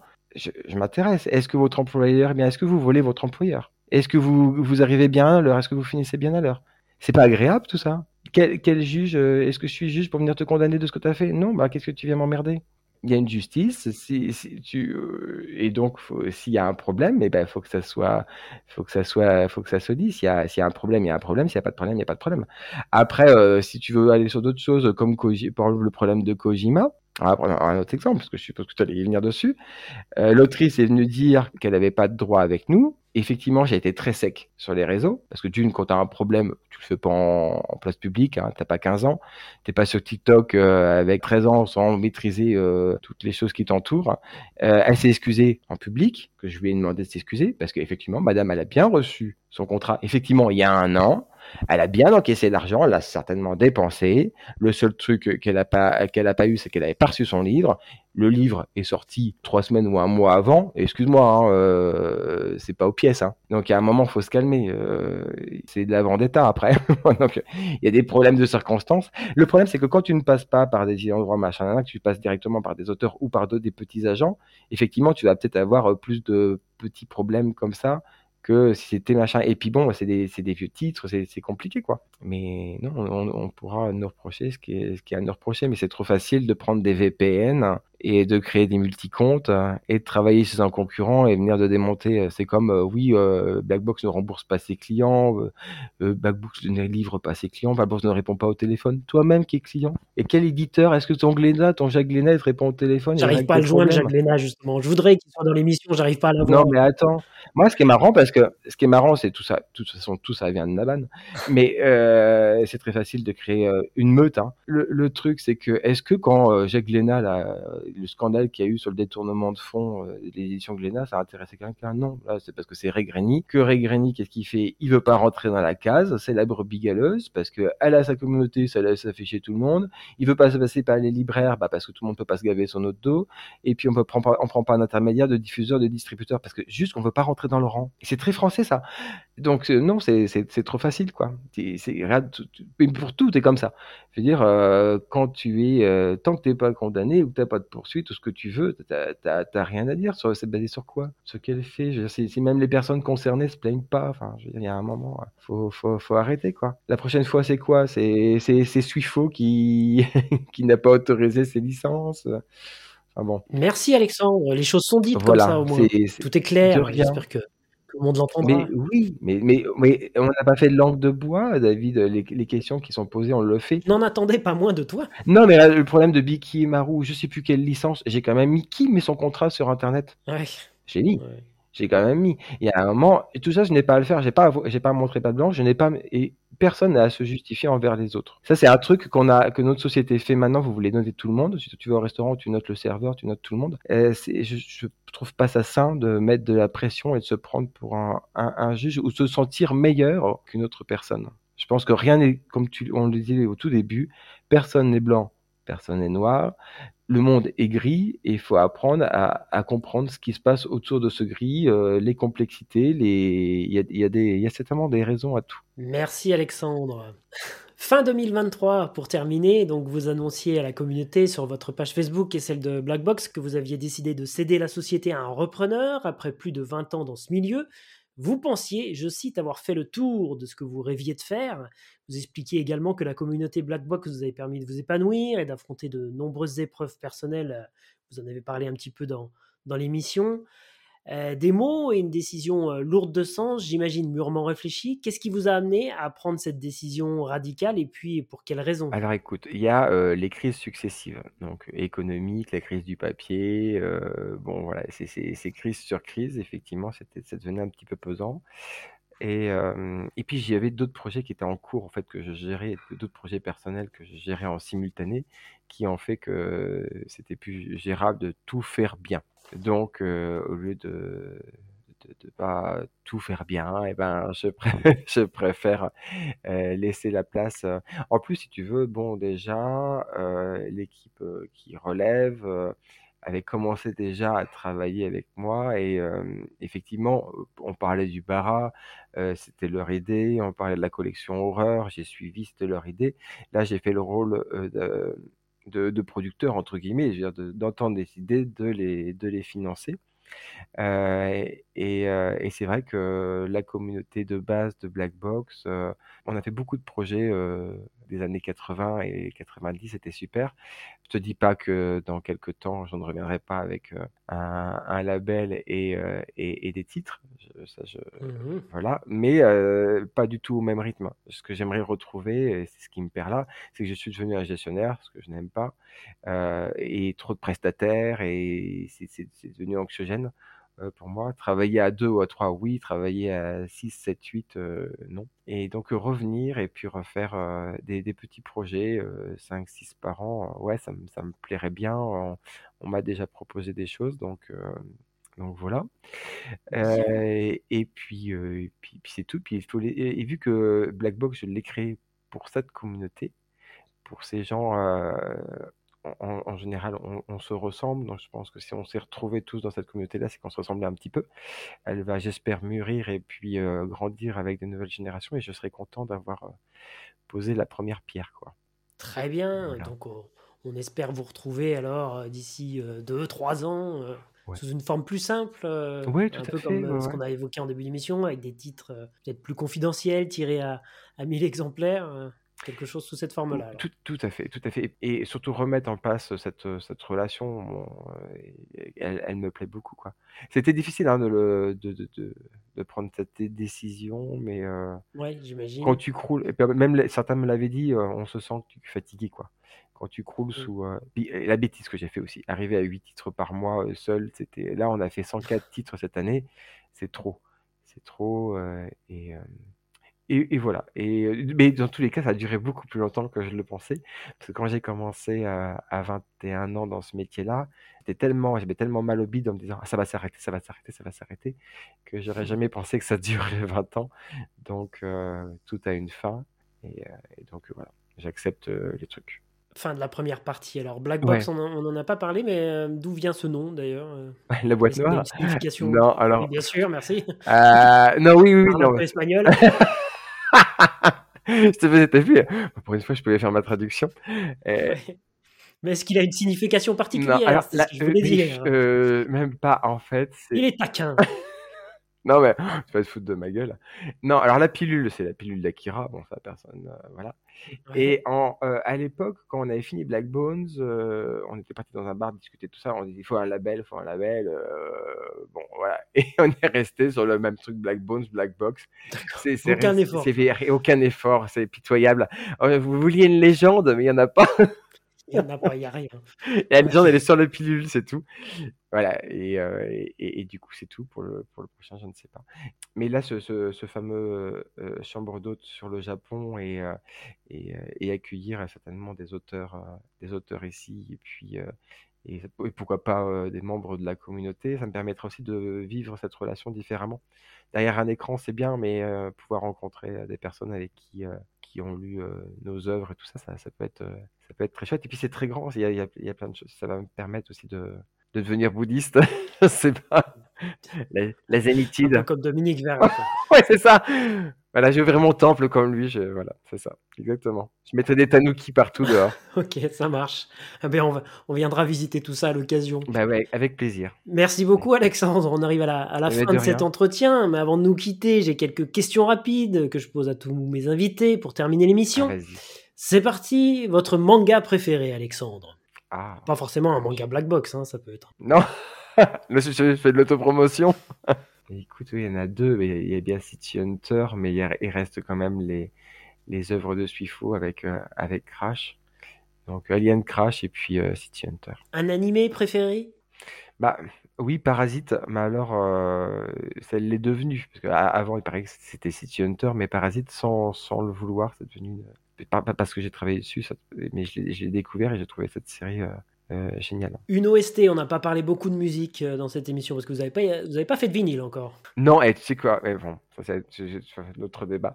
J'ai déposé un label qui s'appelait Lean Records, mais euh, la, musique c'est très compliqué. Hein. Oui, oui. La SACEM, tout ça, c'est un, voilà. On en a parlé avec Olivier Fallet dans cette. Oh oui, Fallet, bah oui, bah, voilà, c'est un, un sacerdoce le truc.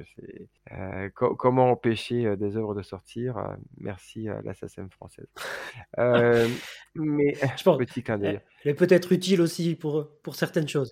Non, ah oui, non, non, je parle de la mécanique. Ah, parce que là, là vous allez encore vous faire des amis si je. Oh, c'est pas je débunk pas là. C'est non, non, mais on est d'accord que l'administration française. Ah, bah oui, bah oui est écrasante et, et, et elle n'est pas faite pour faciliter le développement. Ouais, mais je crois que c'est l'administration en règle générale, parce qu'on en avoir parlé également euh, avec Jean Chalopin, j'ai l'impression que c'est un peu partout pareil euh, au Japon, bah, je pense qu'il y a beaucoup d'œuvres qui, ne voient, qui ne voient pas le jour, qui ne, qui, qui ne verront jamais le jour, mmh. pas parce que le découragement des créateurs euh, face à la mécanique administrative, ouais, parce que c'est mmh. voilà, c'est triste. Et, et non, une OST, tu vas dire que je suis vraiment voilà, City Hunter aussi, je ah oui. que ça. Ah ouais, J'ai pas grandi euh, là-dessus. cette anecdote euh, dans, dans le bar de votre de votre papa vous aura marqué donc. Arigato Alexandre Pour celles et ceux qui souhaiteraient en savoir plus sur vous et votre travail, je les invite vivement à vous suivre sur les différents réseaux sociaux dont nous avons parlé tout à l'heure, hein, parce que vous allez nous réserver des surprises, on, l'a bien compris. Et bien sûr vous rendre sur le site internet des éditions Blackbox où vous pourrez retrouver l'ensemble du catalogue. Quant à moi, je vous donne rendez-vous très prochainement pour un nouvel entretien au long cours avec celles et ceux qui ont fait émerger la culture manga en France. Bien sûr, si ce podcast vous plaît, n'hésitez surtout pas à partager l'émission sur vos réseaux et en parler autour de vous de façon à propager la bonne parole. Un grand merci à Justin, à qui l'on doit le merveilleux habillage sonore de cette non moins merveilleuse émission. Arigato, Alexandre Merci bien, bonne soirée